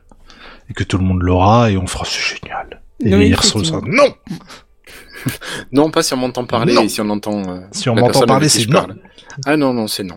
Ouais, je te comprends. Bon, Hirschlo, encore quelque chose à rajouter? Non, ben non, j'ai vu des choses, je m'étais dit ça pourrait aller dans TechCraft, mais je les ai pas notées, donc vite, c'est rentré, c'est sorti. Bah voilà. Bah écoutez, c'est très bien, hein, ça fait un programme un tout petit peu plus léger, on vous, on vous laisse un On quart est d'heure pas de plus mal, pour attends, dormir. 22h45. Oui, c'est vrai. Bon, on, a, on a tartiné quand même ce soir. Ah bah on Oui. est top. Oui, oui, c'est ça. On, on va se laisser ici puisque de toute façon ça fait quand même un bon programme à écouter. Oui. Euh, on aura peut-être euh, d'autres infos qui viendront la semaine prochaine sur le 7A, Pixel Bud 7A, je sais pas combien, X3, mes couilles, je sais pas quoi. Parce que je me souviens plus de la Tu parles du fils d'Elon Musk. là. Le Pixel 7a. Pixel 7A, voilà, parce que oh, ouais, c'est Big Gaston, il avait l'air hypé, et donc euh, bon, on verra. On verra tout ça, on aura d'autres retours, et puis on se rapproche tout doucement de la WWDC. Hein Hum, hum. Oh, j'ai hâte, Ouais, j'ai hâte, donc. j'ai hâte. T'imagines même pas pourquoi j'ai hâte. Mais si, t'imagines très bien. Oui, parce que, bah tiens, si, news en bref, dernière, avant qu'on se quitte. News en bref, dernière, avant qu'on se quitte. Ah merde, j'ai déjà, j'ai déjà désactivé le jingle. Ah, attends, news en bref, elle est là. C'est les news en bref. Il y a euh, Tim Cook qui s'est exprimé sur l'IA. Sur l'IA et sur la VR. Ah, la Alors, VR, j'ai pas dit entendu, mais sur l'IA, il a dit euh, comme quoi, euh, c'est la première fois que Apple s'exprime sur la- sur l'IA.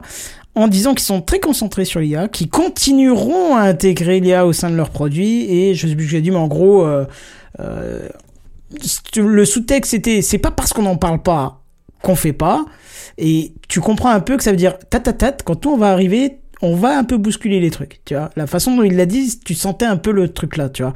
Donc, euh, moi, je verrais bien un petit euh, Siri qui commence un Siri petit peu à plus avoir des- plus, hein, Oh, qui commence à faire un peu plus de choses. Voilà, c'est ça. Ouais. Parce que là, Siri, à part le décompte des pâtes, euh, de ta cuisson des pâtes, je vois pas quoi lui demander d'autre, tu vois. Ouais, et puis pareil pour Mais la et pour la. R, hein, c'est oui non il marche Ah super oui. bien le minuteur. Ça, Là les Mais courses machin, euh, moi faire des listes, faire euh, ah, j'ai oublié de ra- rappelle-moi d'acheter des voilà ça ça marche très bien. Mais pareil pour la VR et pour la R, ils ont dit alors est-ce que enfin les journalistes étaient vraiment du genre euh, tu sais euh, euh, secret de un peu, tu sais. C'est euh, et qu'est-ce que vous pensez un peu de la de la VR Oh bah oui, c'est une technologie très intéressante. Apple s'y intéresse vachement. euh, voilà, euh, rien de plus. Hein. euh. Donc, euh, mais toutes les là, franchement, ça fait des années que je dis les rumeurs convergent pour qu'on ait un truc qui va se tout doucement se se, se dévoiler au monde. Là, là, pour, là, la WWDC, on l'attend. On veut quelque oui. chose. On veut du produit. Là, il y a de la bon. hype qui est et Ah on, oui. risque, on risque d'être soit waouh, soit ou ultra déçu. Exactement. Oh Là, putain, soit l'un soit l'autre, on peut- personne pourra être mitigé, je pense. Donc, euh, Exactement. Donc, euh, tu tendais quelque chose hein. à la caméra, mon cher Islam. Ouais, c'était pour te montrer ça. Ah, J'ai alors, reçu mon, mon tirage d'épreuve. alors vas-y, parle-en. Ah, attends, Non, C'est mais les news en bref. ça aurait, ça aurait dû être mis dans le sujet de l'intro, mais vas-y, parle-en vite fait quand même. Peut-être, voilà, ben, c'était pour rebondir sur euh, Podren. Euh, euh, voilà, t'en as parlé que je faisais les photos pour Podren et j'ai reçu aujourd'hui le tirage d'épreuve de du livre photo de Podren 2023. Il y a juste une petite coquille sur la faites des tranche. livres photos chaque On année voit pas. Ah, tu le vois pas la caméra? Euh, Ah, moi, je vois du blanc, un bloc blanc en fait. Non, Là, moi je vois très bien. Ouais, Podren C'est- 2023, vrai que- c'est top. Attends, je vais baisser ma fenêtre. C'est vrai que cet écran-là est pas de bonne qualité. C'est un troisième. Je- euh, Voilà. Ah oui, effectivement, oui. Tu vois, juste, j'ai juste ma tranche où le titre est pas tout à fait bien mis. Voilà, et je suis, j'ai changé de fabricant et je suis bien content de la qualité. Et j'avais, ouais, j'ai celui, j'avais fait celui de l'an dernier. Voilà, C'est bon, pas très pareil, voilà. podcastique, mais on vous le recommande quand même. Non, non, non, non, non, mais, Mais voilà, c'est pour vous- ce qu'il faut venir nous voir sur live.techcraft.fr. 21 À 21 heures. Putain, mais oui, venez. Voilà, donc c'est juste ça. Euh, reçu bientôt, ce soir. bientôt dispo en précommande, en commande? Euh, ben, pour les gens qui m'ont contacté, euh, je vais lancer la commande. euh, Enfin, je vais les, leur écrire ce soir, euh, je pense, leur envoyer un petit message. Oui, parce que Voilà. la question, du coup, effectivement, je découvre un peu, je, je vous suis un peu chaque année. Vous, vous allez à Podren et vous vous amusez très bien et je suis très content pour vous. Et j'ai pas du tout de fiel quand je dis ça parce que moi, je suis obligé d'assister à Pâques. Mais Ça, après, tu peux te trouver des excuses et venir Ah, et franchement, il va falloir moi- ChatGPT, invente-moi des excuses. Mais euh, je savais pas que tu faisais des livres, euh, des, des, des bouquins photos comme ça. Mais les- comment comment ça se passe Les gens doivent te contacter directement pour avoir ce bouquin photo ou il y a Ouais, un- ouais, bah en fait, moi je recense. bah, la première année, en fait, l'an dernier, c'était la première année où je faisais le livre photo. Mais c'est juste parce qu'il y a des gens qui m'ont dit, ouais, mais pourquoi on ferait pas un livre photo? Bah oui. Ah, ok. Et cette année, on m'a dit, mais tu refais un livre photo? Bah ouais. Donc cette année, j'ai pris les devants. J'ai demandé aux gens qui étaient intéressés de s'inscrire sur une liste de diffusion. Donc comme ça, je les ai contactés. Et euh, là, je leur ai envoyé un proto en vidéo de la démo euh, par le fabricant. Donc il y en a qui ont dit oui, ok, euh, je prends.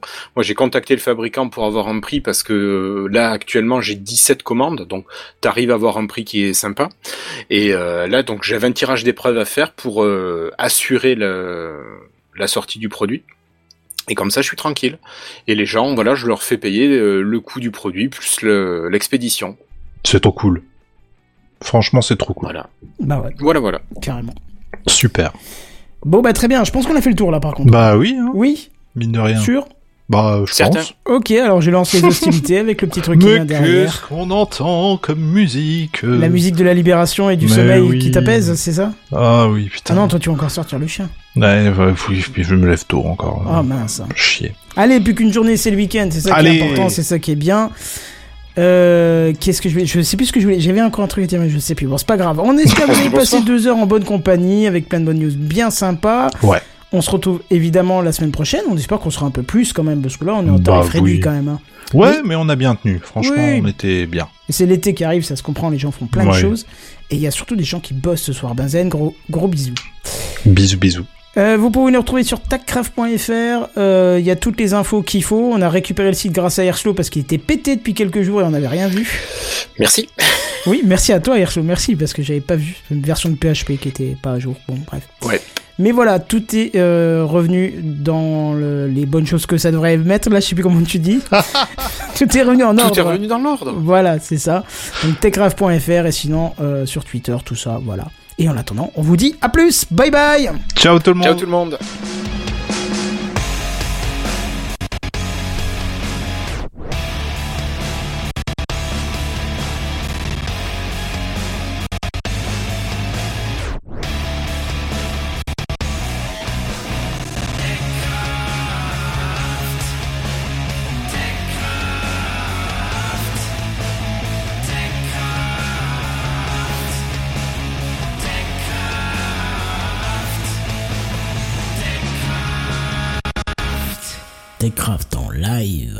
Jeudis dès 21h.